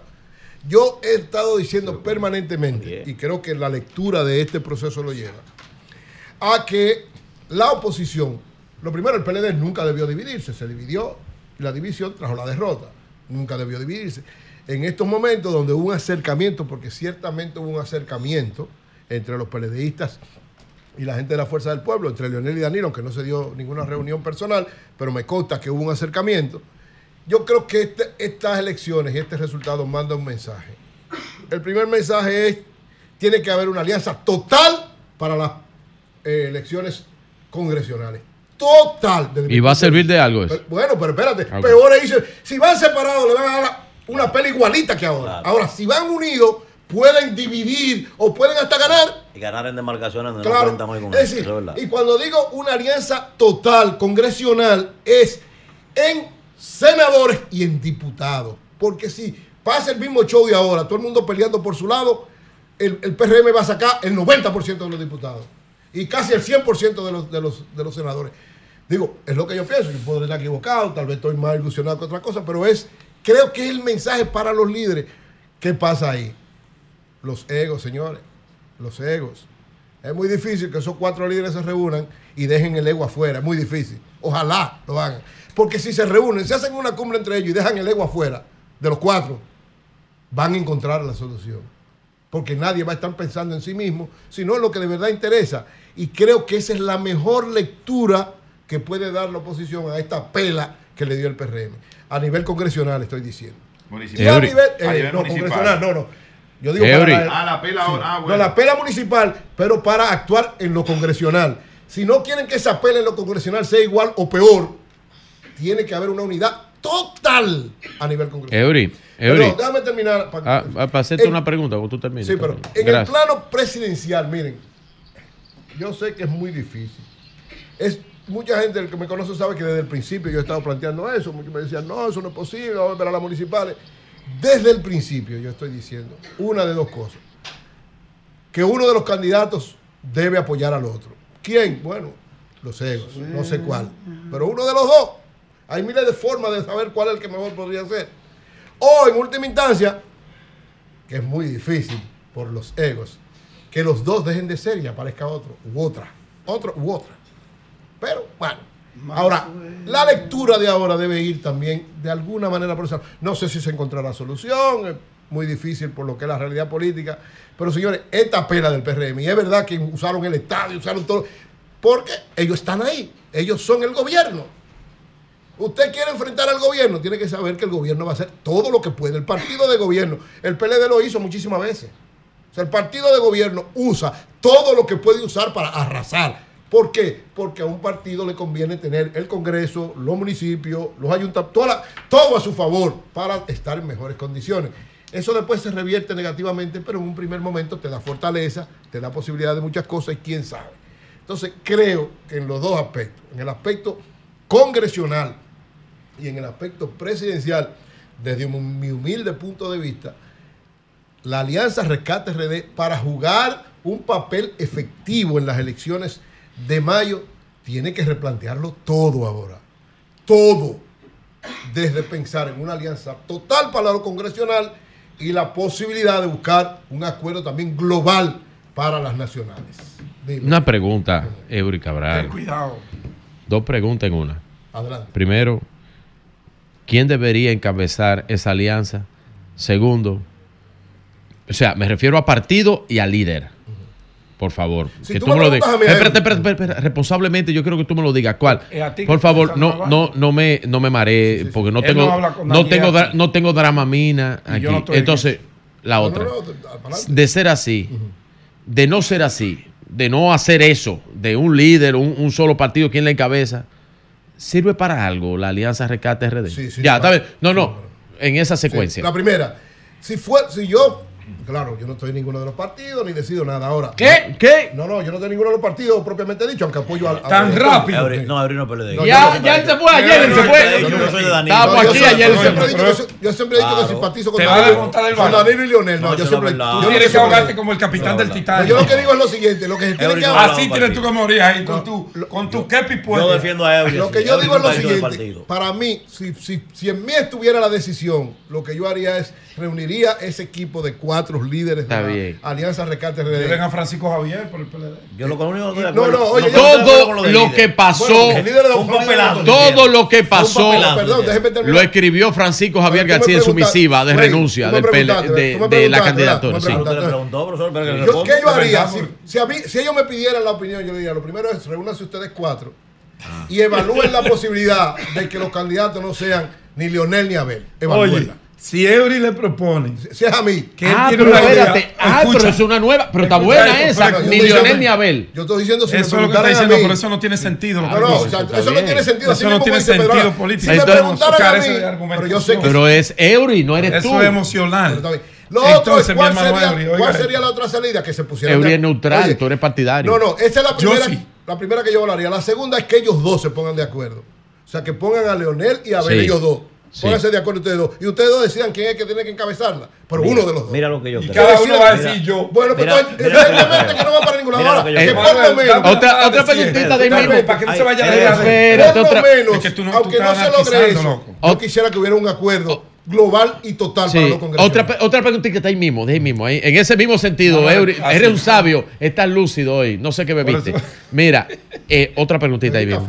Eh, Espérese, maestro, que esto está interesante. de esa, de esa alianza Rescate RD, de, del, del abrazo, Ahora del, pregunta, del abrazo, no del, abrazo del borracho. Sí, pero no- una, no- una pregunta de no ese. ponga epítetos. Está bien, de la de, alianza. Ah, de la de alianza alianza, del borracho, del abrazo No, no, del borracho. quítale el De la- epíteto. del, a- Rescate alianza Rescate RD, Mira abrazo del borracho. Entonces, entonces, una preguntita, Eury. ¿Cuál de los dos partidos, la Fuerza del Pueblo o el PLD, quién sacó más votos? No, porque ahí hay que terminar. En eso yo. de- Pero quién sacó más votos? No, no, no, no. Oye, en eso yo soy un tipo que trato de ser lo más objetivo posible. Yo siempre dije que el PLD iba a sacar más votos Él lo dijo. y más eh, puestos. Pero siempre he dicho que Leonel, evidentemente, Claro, como mejor. figura. Por eso tú no puedes ni siquiera Entonces, ponerlo en valoración. Por eso que yo digo, ellos dos. O sea, si ellos dos le interesa de verdad el futuro del país, si ellos dos le interesa que Alianza Rescate. RD pueda hacer un papel digno en las elecciones eh, eh, congresionales y nacionales, ellos dos, Leonel y Abel, apoyados por Danilo y por Miguel, deben lío. decidir lo que ellos entiendan que sea mejor. Ojalá. Es muy temprano para ablandar. Es muy Cambio tarde fuera. para ablandar Qué maldito lío. Sol 106.5. Bueno, vámonos con Tony Genao. Tony, ¿cómo tú estás? Buenos días, Julio. Saludos a todo mi equipo, a todos mis amigos ahí. José, te quiero mucho, aunque no me cogiera la llamada. Yo te llamo ahorita, Sí. monstruo. Ayer era un día muy agitado. No se estaba moviendo tronco. No, yo no estaba moviendo nada. No, era un día muy agitado. Después hablamos de eso. Eh, eh, miren, eh, próximamente, antes de entrar al asunto Guarocuya Cabral y, y los 66% de Guarocuya aquí en Moca, quiero decirles que el próximo mes de, de marzo, a mediados de marzo, yo estoy celebrando 30 años en la televisión de Pueblo. ¿Cuánto? O sea, hace 30. 30 años. 30 años. Felicidades. O sea, hace 30 años en la televisión de un pueblo, cuando Wow. estábamos comenzando los cables, era una hazaña y cumplí 30 años ya. La gente dice televisión de pueblo. Bueno, televisión de pueblo no, porque es que estos telecables ya estamos todos unidos y ya tú estos medios eh, eh, de plataformas digitales y todo aquello, pero cuando tú comenzaste a hacer televisión de pueblo hace 30 años, éramos muy pocos los que nos atrevimos a hacer eso. Y entonces, en ese sentido, vamos a hacer una celebración de que usted tendrá la oportunidad, porque es posible que yo tenga que ir a Santo Domingo, que casi no voy a la capital, a, irme a hacer un mediatuto, mis amigos de tantos años que también conozco en la comunicación. Eh, de manera que ya ustedes conocerán qué vamos a hacer para celebrar esos 30 En, en la televisión, en la televisión, porque en la comunicación ya nosotros comenzamos chiquito, jovencito, y, y ya tenemos más de 40 años en esto, gracias a Dios. Cuéntanos cómo fue el asunto allá en Moca. Tony. Tony. Se cayó, se cayó la Parece llamada. que se cayó la llamada. Wow. Vam- Vamos a comunicarnos de nuevo con Tony. Vamos a poner los teléfonos. Comunícate 809-540-1065. 1-833-610-1065 desde los Estados Unidos. Sol 106.5, la más interactiva. Eh, es- bueno, vamos a ver si es esa o es otra. Tony. Tony. No, buenos días. Bueno, Ah, no, adelante, ¿cómo tú estás? Todo bien, pero es, no le, le hablo a un oyente, hermano. Sí, adelante, adelante. Ah, mire, mi, mi inquietud es que alguien me explique, como este es un programa que todo lo escucha y se escucha bien, yo quiero que me pregunten, yo fui a- víctima de un atraso, Sí. fui y saqué mi papel del palacio, saqué mi cédula, me cobran 500 pesos, perfecto, pero cuando voy a sacar la licencia, yo tengo cinco meses que renovar mi licencia por cuatro años, pero me dicen que hay que pagar impuestos, y yo me pregunto, ¿y por qué otra vez? Ya yo la pagué por cuatro años y tengo cinco meses apenas para darme el plástico. ¿Dónde entonces? ¿Cómo puede ser posible? Porque me la daba por ocho años. No, no pueden cobrar. No. pueden cobrar. Repíteme de nuevo cuál es la situación, por favor. Yo no entendí. Que no entendimos. Repítanos de nuevo. Bueno, la persona Señor, se fue. Vam- Vamos a ver si está Tony, si, si nos estamos comunicando con, con Tony Genao para terminar la conversación. Entonces no se puede coger llamada aquí cuando si, si nos estamos comunicando con... Ok. Buenos días, adelante. Buenos días. Sí, bu- buen día, buen día. Adelante. Julio, ¿cómo están ustedes? Saludo a ese grupo de comunicadores tan eficientes. Sí, adelante. Gracias. Mira, yo quiero analizar dos puntos con relación a, a las elecciones que acaban de, de pasar y con relación a la oposición. Mira, yo me puse, yo estoy aquí, yo estoy en Estados Unidos y estoy analizando No me ha llamado Dani hoy.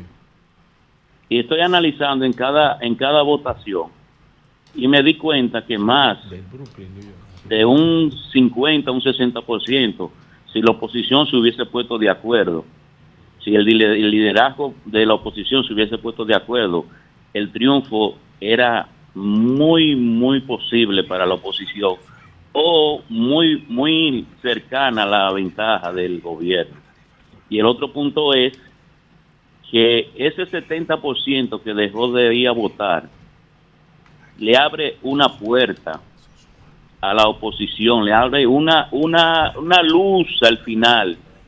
Si en verdad ellos sacan, porque en verdad que el PLD, tanto Danilo como PLD Leonel, tienen dinero y no lo sacaron a la calle.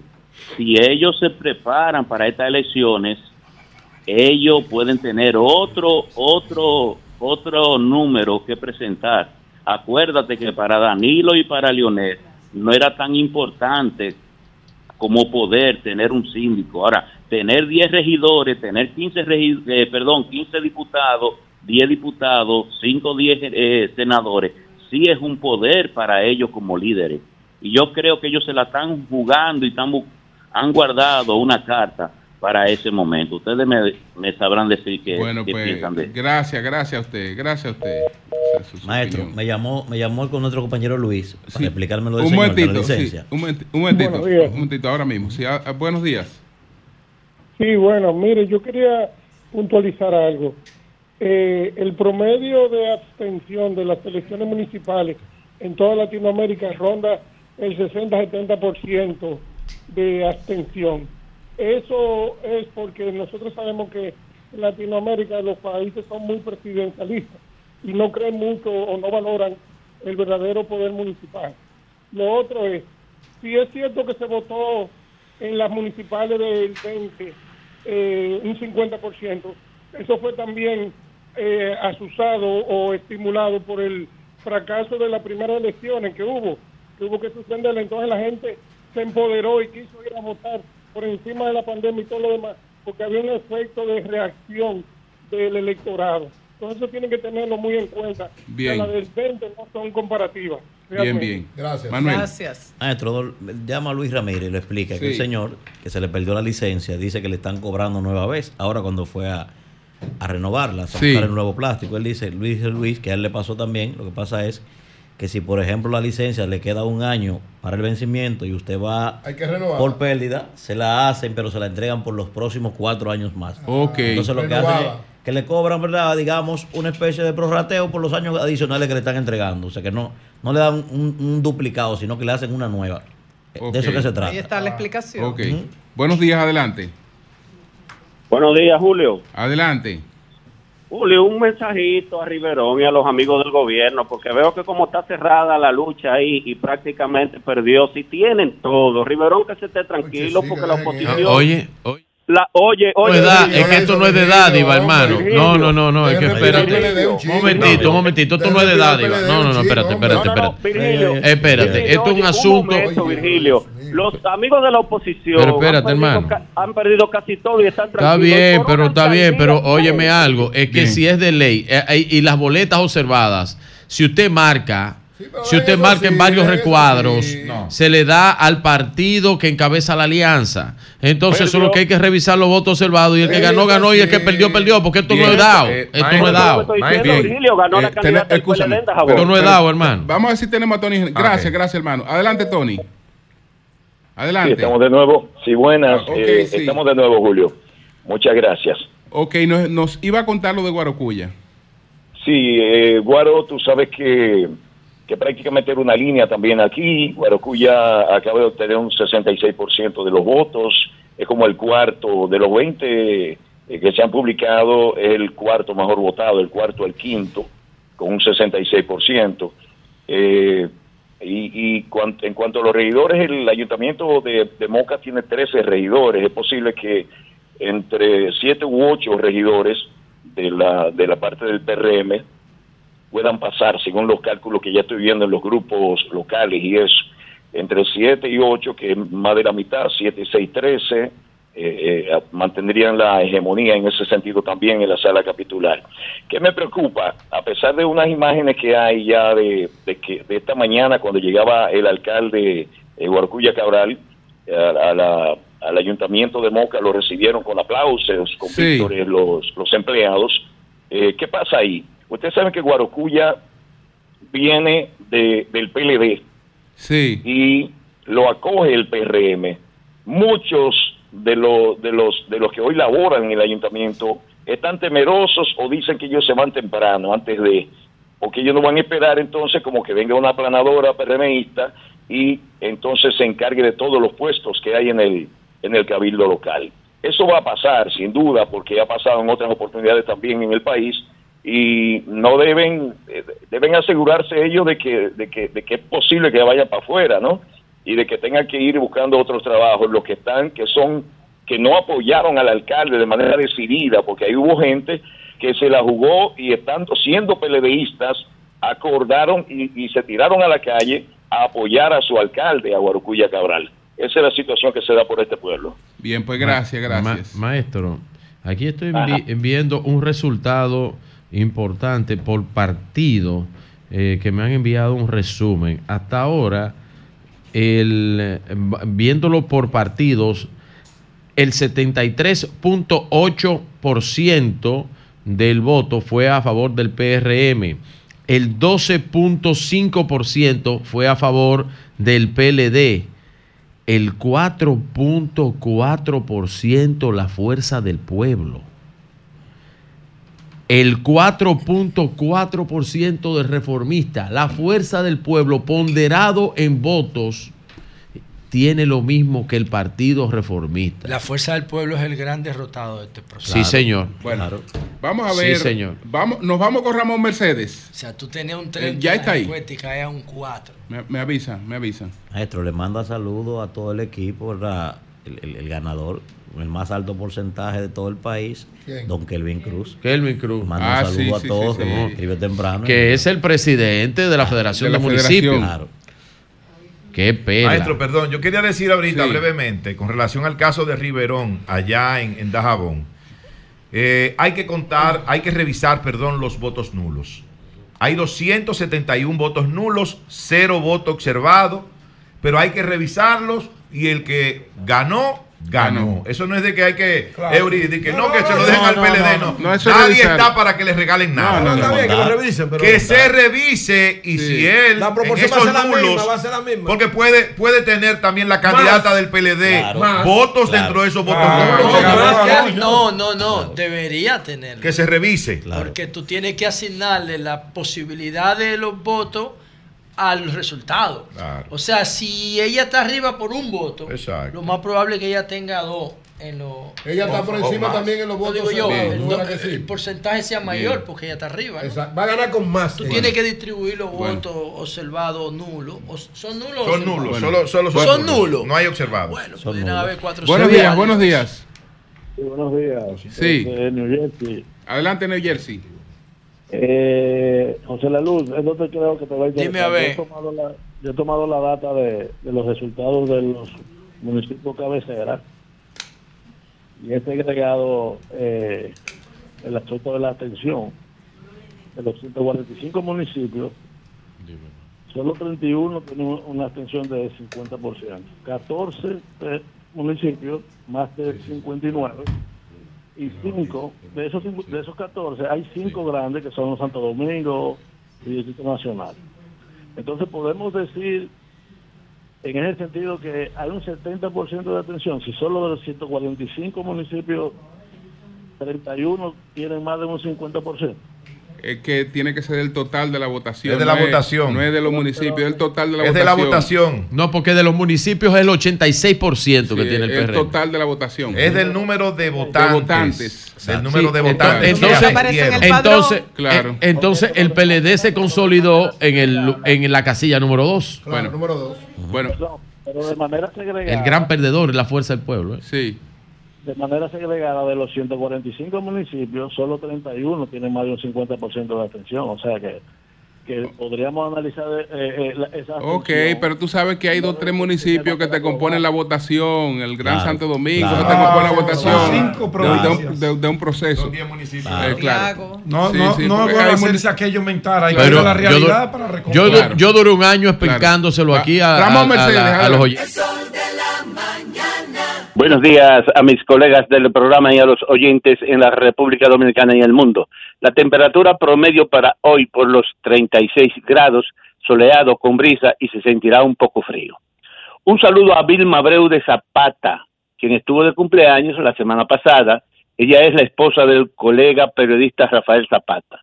Asimismo, al abogado Chelo Mercedes y al licenciado Nine Mercedes, mis primos del INVI, todos fieles oyentes de este programa. Bien, el dominicano es un apasionado de la política y el béisbol, quedando demostrado en el día de ayer lo primero en el Alto Manhattan, lugar de mayor concentración de quisqueyanos en todo el exterior, donde este domingo se desarrollaron discusiones, análisis y comentarios al granel sobre las elecciones municipales en la República Dominicana.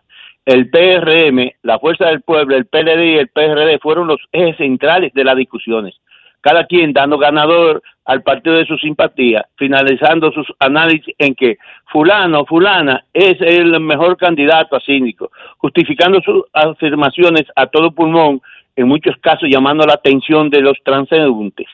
Hoy hemos recibido varias llamadas de PRMistas diciéndome, Mercedes, te lo dije que íbamos a arrasar. Felicidades a los ganadores. Por otra parte, eh, el videíto, si es posible, eh, lea.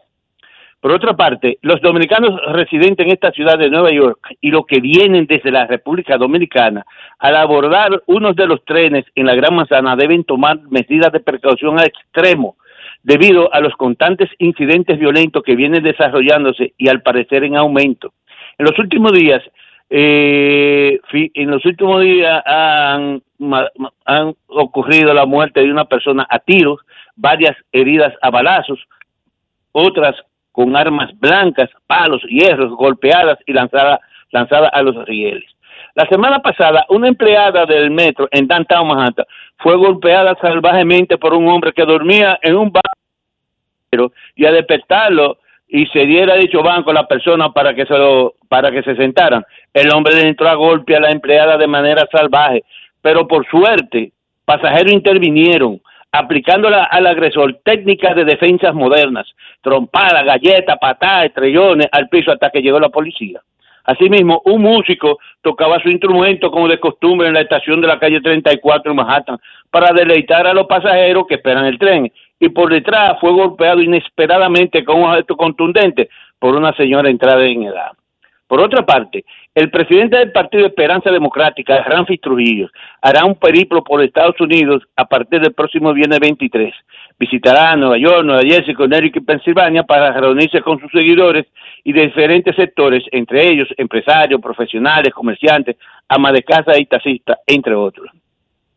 Además, el hispano Reinaldo Quiñones, de 32 años, que la semana pasada fue liberado por un juez luego que detectives lo apresaran en el tren 4 en Manhattan por robarle la cartera y teléfono celular a un pasajero, fue apresado nuevamente este, este fin de semana por otro robo en otra estación. Quiñones lleva 56 apresamientos y 22 en los últimos 13 meses.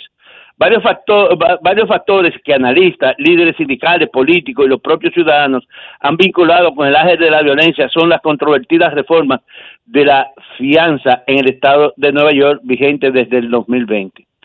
Eh, asimismo, la historia de desplazamiento de la clase trabajadora de sus viviendas en New York City siguen siendo abrumadoras en vecindarios de mayoría hispana. La agobiante crisis de vivienda asequi- asequible que cruza con el incremento de la población de la tercera edad en la Gran Manzana, hay escenarios desesperanzadores y concretos sobre las escasas posibilidades de que puedan mantener en su vecindario. Quienes viven en unidades de libre mercado inmo- inmobiliario, su estabilidad siempre está pendiente de un hilo. Ya está claro como vecindario de mayoría hispana con Washington Heights e Inwood en el Alto Manhattan, los aumentos desproporcionados de la renta siguen siendo carta de desalojo. Actualmente en la Gran Manzana hay 1.373.495 personas de 65 años o más. Por último, policiales. Titúa, titúa, pipán, pipán, po, po, titúa. Dos personas en Brooklyn murieron a balazos el pasado fin de semana dentro de un edificio de apartamento ubicado en el 59 de la calle Logan en Cypress Hill. Regresamos al estudio. Gracias, gracias Ramón, muchas gracias. Siempre, siempre, siempre. Muchas gracias. Bueno. Buenos días, adelante. Buenos días, adelante, adelante. Wow, el, el que sacó mayor votación fue. No. El de Bonao, fue el de Bonao. El de Bonao. No, no fue Kelvin. El de Bonao, el, El el mayor porcentaje fue el de Bonao. Bonao sacó más que la Vega. En porcentaje. ¿En porcentaje? Sí. Buenos días. Adelante. Sí. Francisco Peña sacó sí, 69. Casi 70. Perdón, no le Ah, escuchamos. Adelante. Se veía venir. Que me dijo Eso no tiene madre, loco. Se escucha muy mal, Que escúchame. le quiere dar un mensaje a Virgilio. Bu- buenos días. Llama de nuevo, por favor. Adelante. Ay, lo que me dijo Adelante. Oli Sí. Matos. Sí, buenos días a todos, ¿cómo están todos? Bien, bien, bien. Eh, queriendo, le habla a Costa de los Carrizos. Eh, yo quiero felicitar al PRM, a Junior Santos, por la votación que sacaron y darle gracias a Dios que salimos pela de ese Junior. síndico corrupto que tenemos. Pues gracias a usted. Mire. Buenos días. Adelante. ¿Qué pela dio Junior? Buenos días, muchas bendiciones. Sí, José, adelante. eh, un ícono de muchos jóvenes, José, te felicito. Te quiero decir dos cositas, una a ti y una a Eury. Mira, José, eh, tú siempre dijiste que Dios no iba a ganar, ganó. Y en muchos procesos siempre tú te la coges. ¿Cómo, cómo que Eso tú dices? verdad. José no dijo eso. ¿Cómo? José dijo que a él no le gustaría ganar a Dios. pero No, no, yo no dije que no iba a ganar. no yo dije que a mí no me gustaría que gane. Lo mismo que, que Francisco Peña en Santo Domingo Este sacó, escuchen esto, 68.5. Voy con él Yo ahora. considero que él no debería ser alcalde, pero eso no significa que eso no sea una realidad. El triunfo del antipolítico. ¿Tú entiendes? O Julio Romero en Santo Domingo Este, que afortunadamente no ganó. Pero el pueblo va a Tony Adames, que afortunadamente no ganó. Sí. Eury. Mira, Eury, eh, te habla un pastor, te respeto, te admiro por el trabajo que tú haces. Gracias, Dios te bendiga. Eh, Pero, mira, entiendo que en este proceso eh, Ah, pero un panegírico una tú le bandera estás leyendo a política. todo. Tú debiste mantenerte neutral y no, no eh, atacar tanto la candidatura de Diego Astacio. Yo no ataqué a Diotasio, eso no es verdad. Eury, pero, pa- pero tú defendías a Uña y al- Pero tú eres, momento. pero tú eres, pero un No, no, no, pastor- pero tú eres- un pastor, tú eres un pastor extraño, tú eres No, como que eres un pastor no, alemán. No, además. Él, propio gusta un pastor extraño. No, ¿eh? pero no. Oye, pero No, al propio pero Dios. no le diga, no le diga pastor alemán. Pero es un pastor extraño, está hablando mentira. Dios y yo tenemos una excelente No, no. Eury habló muy bien de Dios. Yo sí, en la sí. campaña Pues nunca habló interna- mal, nunca habló mal de Nunca Dios. hablé, al Ahora, contrario. ahora tú puedes ser pastor o puedes ser del diablo, tú puedes tener derecho a escoger a quien tú quieras. Claro, porque no, no por ser cristiano no quiere decir que tenemos. Pero no, no, Él tiene claro. un partido y yo se lo respeto. Eury, Eury hasta dijo que ha, que ha visitado la iglesia. Oye, oye, Además, oye, ¿por oye, qué él oye, tiene que trazarle pautas a Eury? No, no, porque no, que la próxima vez no hago pero ven acá. ¿Estás seguro? Además, yo nunca hablé mal de Dios, ni- de Dios ni de nadie. no de Ahora, yo respaldaba a Alberto y lo sigo respaldando. Me dijo, me dijo Limatos, me dijo Limatos algo, ¿Qué dice el cónsul? Que en estas elecciones la oposición perdió hasta la esperanza. No, la esperanza. Olimato nunca no es de ahí. Buenos días. Eso te lo estoy inventando tú. Buenos días, adelante. Oli no habla así, eso no es verdad. Buenos días. con calma, ¿eh? Calma. Sí, mira, eh, como Hay que los ser humilde en la implacables en el combate, Bu- generosos buenos en la días. victoria, Sí, sí, sí. generosos en la victoria. Yo recuerdo, te recuerdo en el 2016. Sí, baja, baja, Buenos sí, días. Te recuerdo. siempre. Los- no, muy, muy calmado siempre. Buenos Sí, días. Sí, te recuerdo. Baja los ánimos, coge los Te recuerdo, te recuerdo. Esa, Que esto es un ciclo. esa baja participación que Bad Bunny lo dijo. del pueblo en las elecciones. Tú te fijas los lo, los dirigentes que son los congresistas para aprobar, aprobar un proyecto que vaya en beneficio de ellos, pero esa ley de, de las tres causales y todo eso del código tiene más de 20 años en el pueblo sufriendo y no pasa nada ni para adelante ni para atrás. Mira, es una vergüenza, Julio, todos esos carros de super lujo dije, con una placa exonerada que a esos políticos le dan y que exoneraciones, gente que van a ver al Congreso. Eso, eso es una cosa que está ridícula, eso hay que revisarlo, es una democracia entre comillas, para tres gente esa democracia, para los políticos y un grupo de periodistas nada más, que se hacen el juego uno al otro.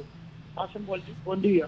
Gracias a ¿Qué ti. tenemos que ver los periodistas? Buenos días, adelante. Buenos Buenos días, metieron como una- para todos en este día nuevo. Adelante. Él dijo de Dar todo. un saludito a mi hermano Nayí, que buceando muchísimo, jueves, viernes. Nayí, ¿y Dime. ahora, hermano mío? Dime. Estamos aquí, como siempre, dando la cara. Ah, pero te fuiste, qué No te cobarde. preocupes, ya Bu- buenos días. Qué amigo. cobarde. Buenos días, adelante. Mira que no hay más silla de este lado. no. Eh, con relación al ayuntamiento y a las elecciones municipales, vemos que terminada la contienda electoral, yo creo que debe de haber un llamado a todos los síndicos para que descontaminen la ciudad. Que limpien toda esa porquería que embarran el país completo. Hasta la Que lo limpien. Toda esa porquería que la Sí, quiten. que limpien Bien. eso, ¿eh? Que yo vi bien. que yo vi esas escuelas llenas de Un porquería. embarre. Me dio vergüenza sí, ver sí, a, eso, a una candidatos asquerosidad esa vaina. Bien, bien. llenando de afiches Limpien una esa escuela vaina. pública. Buenos días, adelante. Buenos días para todos. Sí. En primer lugar, yo quiero felicitar a mi pueblo por la, Pues ya no la la forma en cómo se votó ayer. Segundo, No por, por haber elegido el, el partido y los candidatos que eligieron. Y un consejo a la oposición. En los últimos cuatro años de que salió Abinader, solamente están criti- han estado criticando por criticar. E incluso algunas críticas se las han inventado ellos mismos. Que se revisen un poco.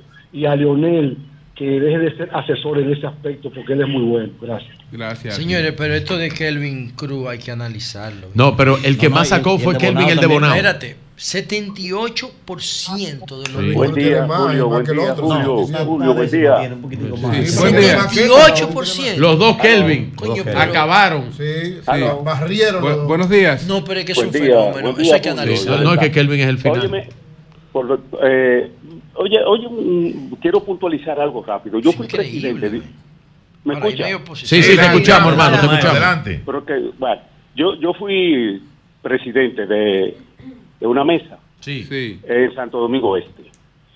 Y déjame hacerle una observación a Pedro principalmente. Óyeme, frente al, al- a la institución, al colegio, eso estaba lleno, lleno, lleno de afiches de, de, de- de- del candidato del PLD, Alberto, Luis Alberto. Sí, sí, Luis Alberto. Óyeme, y a- habían unos centros de acopio de ahí que te- le mandaban hasta, hasta el número de, de, de la, de la localización en el, en, el, en el padrón de la persona. Esa es una. Lo otro, ¿tú sabes qué porcentaje votó en esa mesa que yo dirigí? Un 26% nada más. Sí, claro. Sí. Claro. Es, es- es un, es un análisis a la ciudad. Y de, ese- de ese 26%, eso fue increíble. El, el, el, el- el candidato de, de la Fuerza del Pueblo sacó más que, que ese mismo tipo que, que el. No, ese que tipo del no, que el candidato. ¿Cuál candidato? Bueno, El que le está hablando Luis Alberto. Luis Alberto. que hablando. Ah, bueno, pero, pero, No, no, no, pero no, Óyeme, yo no creo que lo dijera por más. Eso- eso- óyeme, Pedro, Sí. la, la Mira. Fuerza del Pueblo sacó más votos ahí. Eso es La Fuerza del increíble. Pueblo. No, no, ahí, pero a nivel Sí, general. Sí, con Romero. No, no, no, no, no. no. Yo Pero- te hablo eh, puntualizando, ¿verdad? Preferencial. su Sí, por su colegio. Eso es un colegio, Exacto. hermano. Sí, es un Perfecto. co- claro, un colegio. Y lo yo fui re- presidente de ese colegio. Perfecto. Lo que yo te digo a ti, por ejemplo, fíjate, eh, eh, eh, um, Romero de la Fuerza del Pueblo, que se, se supone que es una persona que era, nadie lo quería por aquí. Nadie. Ah, yo dije que tiene un 6% y no me creyeron. y sacó por encima de Luis Alberto. Pero Eso en es ese increíble. colegio, hermano, a nivel general sacó un 4.8 Está bien, pero contra un espérate, 38 de espérate. Luis Bien, Alberto. bien, porque está bien, está bien ya. Buenos días, adelante. No, y la percepción de división, que- de Sí. fragmentación en la escuela Santa Ella de aquí de la Isabel Aguiar. Sí. Y, nos- y eso estaba copado de gente del PRM con afiche y decían la rata no puede ganar. Así voceado y los militares se reían. Ese es rata que una rata no puede ganar, decían. No, no, la no, ¿cómo policía lo No la gente. Y No, también Es que ahí no hubo ni siquiera competencia, ahí. mano. Nosotros 68%. teníamos delegado ahí. No, pero no hay el oposición en PRM este país, de verdad que no lo estaban y vi la compra de votos, yo la vi. Yo soy una mujer de edad y no hablo mentira. Ma- maestro. Entonces Bien. el PRM está acostumbrado a eso. Maestro. Que, que crean en su triunfo, que crean en él. Gracias, Oye, gracias. lo de Maestro, Kelvin, ¿qué lo de Kelvin hablar- es qué su va- segunda Maestro, reelección ¿qué en La Vega. La qué segunda hablar- reelección de Kelvin en La ¿Qué va, qué va a hablar Abel Martínez? Que va a hablar hoy. A las 4 de la tarde ¿Qué, hablamos. qué va a hablar Abel Martínez? Bueno, tiene una buena que el PLD, el PLD salió bien. él tiene una boca. O sea, que él salió bien con un Sí. 12%. Sí. perdió la alcaldía que lo hizo O sea, candidato a él. señores, con más de un 20% se lo Eury, vi. En la no sal- estrategia- Eury, Y perdió. Santiago. Y perdió Santiago. Con más de un 20% la que lo hizo candidato a él. Y sacó un salió. 12. No, pero bien no Oye, salió. Pero oye. ¿qué? Por favor, partido que no debía estar por la campaña que ha habido contra ellos. Y ¿Qué campaña, segundo. Eury? O ¿Qué sea, campaña? Buenos en días. lugar. Buenos días, buenos días. Buenos días. O bajar de un 60 a un 2. Adelante. No se dividió. El, el Eh, gobierno lo acabó. Oye, pero Realmente- demasiado hizo el PLD, hermano. Está hablando. Adelante. Sí, quiero hablar, pero... Ahora tiene que respetar. Eh, aunque lamentablemente Perdón, la sesión ayer se, se notó tan fuerte porque el Partido Oficialista sí tiró dinero a las calles y por eso los resultados son tan abundantes. Y la oposición no soltó dinero. Yo tengo una estructura y puedo decirle que ni el PLD ni la Fuerza del Pueblo soltaron dinero. Entonces la abstención, lamentablemente, porque todavía estamos acostumbrados al pica apoyo, de mi estructura, votaron mucho, pero algunos me dijeron, ¿dónde están mis 500 pesos? Yo, no, no estamos dando dinero, no hay dinero en la calle. Y eso es lo que dio el resultado de estas votaciones tan abultadas. Bien. Buenos días, adelante. Buenos días. Buenos días. Sí. Mire, yo voté en el colegio Nuestra Señora de la Altagracia de los Prados. Allá había Virgilio con una chacabana azul claro. Así es, así es. Llevaba a mi papá. y- y tenía a mi papá eso estaba mismo, llevando. eso mismo, y se lo presentaste a alguien ahí, pero oye, ver, cuando salí de votar, me encontré en dos matas, dos árboles frente al colegio, con dos afiches inmensos de Carolina y le digo al guardia electoral, oiga, eso no se puede. ¿Sabe la respuesta? Ay, cuando nosotros llegamos eso estaba ahí. Ey, es verdad. Sí, pues Entonces quítelo. lo montaron todos no, los partidos no podemos quitar esto. Oiga usted, ¿en manos de quién era que estábamos? Gracias. Bien, gracias a usted. Buenos días. Sí, sí, pero todo eso que ya, ya está puesto, ¿verdad? Y lo pusieron. Eso tienen que limpiarlo y Claro, recogerlo. Claro. Que eso hay sitios que de los días. 15 que yo fui que, que estaban muy, muy asquerosos. Me dice Eso hay que recoger. buen día. Momentito, buenos días. Buenos días, bendiciones, ¿cómo están todos? Bien, bien, bien. Gracias, igual. Felicidades a los ganadores, pero prepárense que la segunda pela va. ¿Cómo así? Claro, porque nos vamos a unir, PLD y Fuerza del Pueblo, y vamos a ganar. Pero no relaje. Claro. A esta hora, que aquí es un programa serio. ¿eh? Usted amaneció trabajando mi señora, ¿verdad? Yo soy No, es un persona programa serio, mi reina. No, pero no haga eso. No, pero no haga eso. Maestro, hacerle, no un haga llamado, eso. hacerle un llamado a nuestro amigo y hermano Manuel Crespo. Eury, tú me es un humilde. A nuestro amigo Manuel Crespo un llamado. Manuel, hoy a las 12, por el mismo aeropuerto de Ligüero, se van los hackers que dijiste que llegaron. Buenos días, adelante. foto. A las 12 se van. Adelante. Mire, Para que nos diga. la, para que lo grabe. realidad, Sí. la realidad es que Y lo ovni. nunca se ha visto.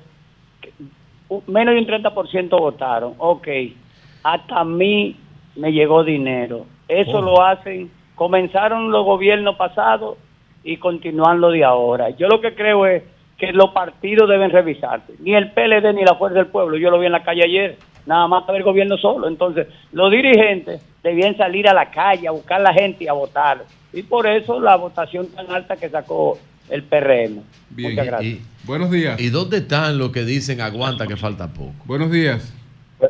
Buenos días, buenos días, Sol. Adelante. Fe- Felicidades primero a todos los ganadores del PRM. Eh, yo pienso que, según el- eh, por el comentario de Eury, eh, creo que es demasiada gente para reunirse. Ahí nada más hay dos gente que tienen que reunirse, que es Leonel y Danilo. Si quieren Eso es correcto. Estoy de acuerdo, estoy de acuerdo. Eso es correcto. Pero yo creo que hay que meter a Beli a, a mí. Los demás son los demás. gente nada más que tienen que reunirse ahí. Otra Son los cosa. cuatro, no los saquen los otros. Porque mira, por ejemplo, en el distrito, si ustedes se fijan, el que se echó esa candidatura encima fue Leonel Fernández y la candidatura era del PLD. En Santo Domingo Norte, o sea, Danilo no, no, no salió en ningún momento a hacerle, a hacerle política a ninguno de sus candidatos que iban en la alianza. Y José, José Lalu, otro fenómeno que yo creo que, que es digno de analizar es el fenómeno Félix Bautista en San Juan de la Maguana. Porque Mira. esa candidatura, aunque la ganó Lenin de la Rosa, que es del PLD, todo el mundo sabe que lo que ahí gravita es la fuerza de Félix Bautista. La verdad No, que y eso lo ganó el consulado de, de- de Puerto Príncipe. Bueno, buenos días. Muy buenos días. Adelante. Miren, Yo sé lo que el, municipio, el municipio de Bánica, la Sí. candidata Giselle Santana ganó con un 82%. O sea que como están analizando los municipios, entonces de este proceso... Perdón, perdón, entiendo que ganó lo- con 82. En Bánica. En Bánica. Sí. Ah, pues no había nadie compitiendo. Santana. El diablo. Búscate los, resul- búscate los resultados, José, con un 82%. Entonces yo creo que este proceso lo que hay que evaluar que quienes perdieron fueron todos los partidos políticos, que no motivaron lo suficiente. No hay oposición. No, aquí no hay oposición. para, en Bánica no hay para, oposición. para que asistieran. Yo creo que debemos cuestionarnos lo que actuamos políticamente con esa participación tan Hay que crítica. reflexionar. Gracias. Buenos días. Mi comentario está ahí para la oposición. Reflexionen. Buen Buenos días. Ya no de reflexión, no de oración el asunto. Adelante. Julio, Sí. buenos días a todos. Adelante. San Juan tiene un fenómeno. Ese alcalde creo que tenía cuatro años ya, eso es desgaste. Aparte de eso, en menos de cuatro años también se cambió como tres veces. Y sobre lo que hablan de la compra de votos, entonces se gastó el presupuesto comprando votos, porque la diferencia es abismal. El único que tuvo mala suerte es Riveró, que tiene un voto de, de diferencia. Ese el pobre tiene que ir a Higüey a restar, porque todos han ganado de manera holgada y ese es el único que está peleando. Mira, gane Julio. los- los puntos, No, y Cabrera está por los votos también. Oye, esto, eh, esto me lo manda un amigo dirigente de un partido alternativo. Y me Ah, dice, alternativo. Oye, esto, me parece muy, muy razonable. Debe ser un grito de alerta para todas estas elecciones. Para los que ganaron, porque se ganó con una abstención de alrededor de un 70%. Para los que que, es se llama- representativa, Pero espérate, la- espérate. la abstención es Pero, representativa y tú- tú- aleatoria. Tú, citas, tú citas hoy, tu epidermis está Pero demasiado. Cógelo suave. Estoy diciendo un análisis que hace alguien. Entonces, para los que ganaron, porque se ganó con una abstención de alrededor de un 70. Para los que se llaman alternativos, porque a pesar de siempre ir aliados en muchos casos, no son capaces de nunca aceptar De alternar. una, una votación confiable. Y para los que perdieron, darse cuenta de que la forma de hacer política que han aplicado hasta ahora no es la correcta. Yo creo que es muy, muy, muy válida esa, esa En Gracias, este hermano. país, y yo estoy de Muy acuerdo válido. con el comentario inicial del maestro Julio Martínez Pozo cuando se refirió a lo siguiente, este país tiene un líder político el cual la respeta, le tiene admiración y entiende que su línea de gobierno es la línea correcta que se llama Luis Abinader. Por eso el maestro dijo algo esta mañana, dijo, los alcaldes no solamente compitieron con los adversarios, compitieron con eh, la línea, el liderazgo y el pensamiento del presidente Luis Julio no Abinader. lo dijo por y eso. es así. Bueno, no buenos días. Buenos días. Buenos días, Julio. Sí, adelante. Eh, no, a José sí, que además de la llamada anterior de San Juan de Félix Bautista, que estoy de acuerdo, algún día tendrá que estudiarse el fenómeno Félix Bautista. Francisco Peña, señores, también. Eso va a haber que estudiarlo. Hay varios fenómenos. Bueno, Y buenos días. Sacó seis, seis Buenos días. Sí, buenos días. Pero ya ustedes se pueden imaginar Sí, también, un momentito, cómo va a ser cuando tengamos la información de los regidores. ¿eh?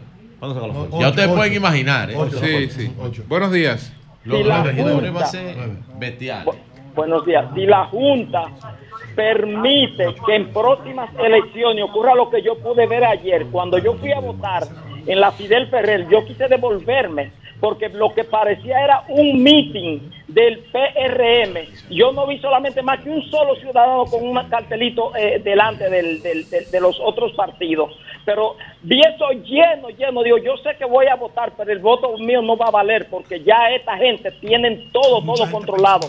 Porque era una repartidera de dinero y gente, hay unos grupos, se reunían con motoristas, se iban otros, venía otro grupo de motoristas y hacían unos... Bueno, digo yo, bueno, esto se jodió. se lo ahora la diablo. Eso se llama Maestro, el voto, el voto de cola. No, se y la llama abstención eso, ahora fue un 70 y la votación un 30. Bueno, en mayo es lo contrario. Posiblemente La votación será un revés. 70 y la abstención estará por donde anda siempre. Regularmente un 30, un 35%. Y, y- y algo digno de resaltar es que ninguno de los partidos se ha quejado de la Junta. No, es que no No, no, la Junta eso, oye, hay que felicitar No, a la Junta. es increíble, en un país donde todo el mundo... No hay- no hay un cuestionamiento. No, al- por eso el llamado que le hace Manuel Crespo, eh, a- eh, Manuel Cruz al señor Manuel Crespo A las para 12 se van. No, pero oye, para que oye, vaya y vea a los ángeles que se están actuó, yendo. señores, Tú eres que lo va a llevar al aeropuerto. A las 12 se van. Señores, la Junta actuó, la Junta actuó Oye, con tanta conciencia y con tanto cuidado. Oigan, Mismo la. Junta actuó Ah, con tanta conciencia y cuidado. Atención. Que cuando el presidente dijo que iba a hablar, le pidió por favor precisamente para no empañar. No, y con el precedente del, del pollo del Ah, 2020. Atención, Muy bien por la maestro. Junta. Román, Sí. a los compañeros del PRM en la zona donde coordinaba Virgilio. Le sobró logística. Cambio y fuera.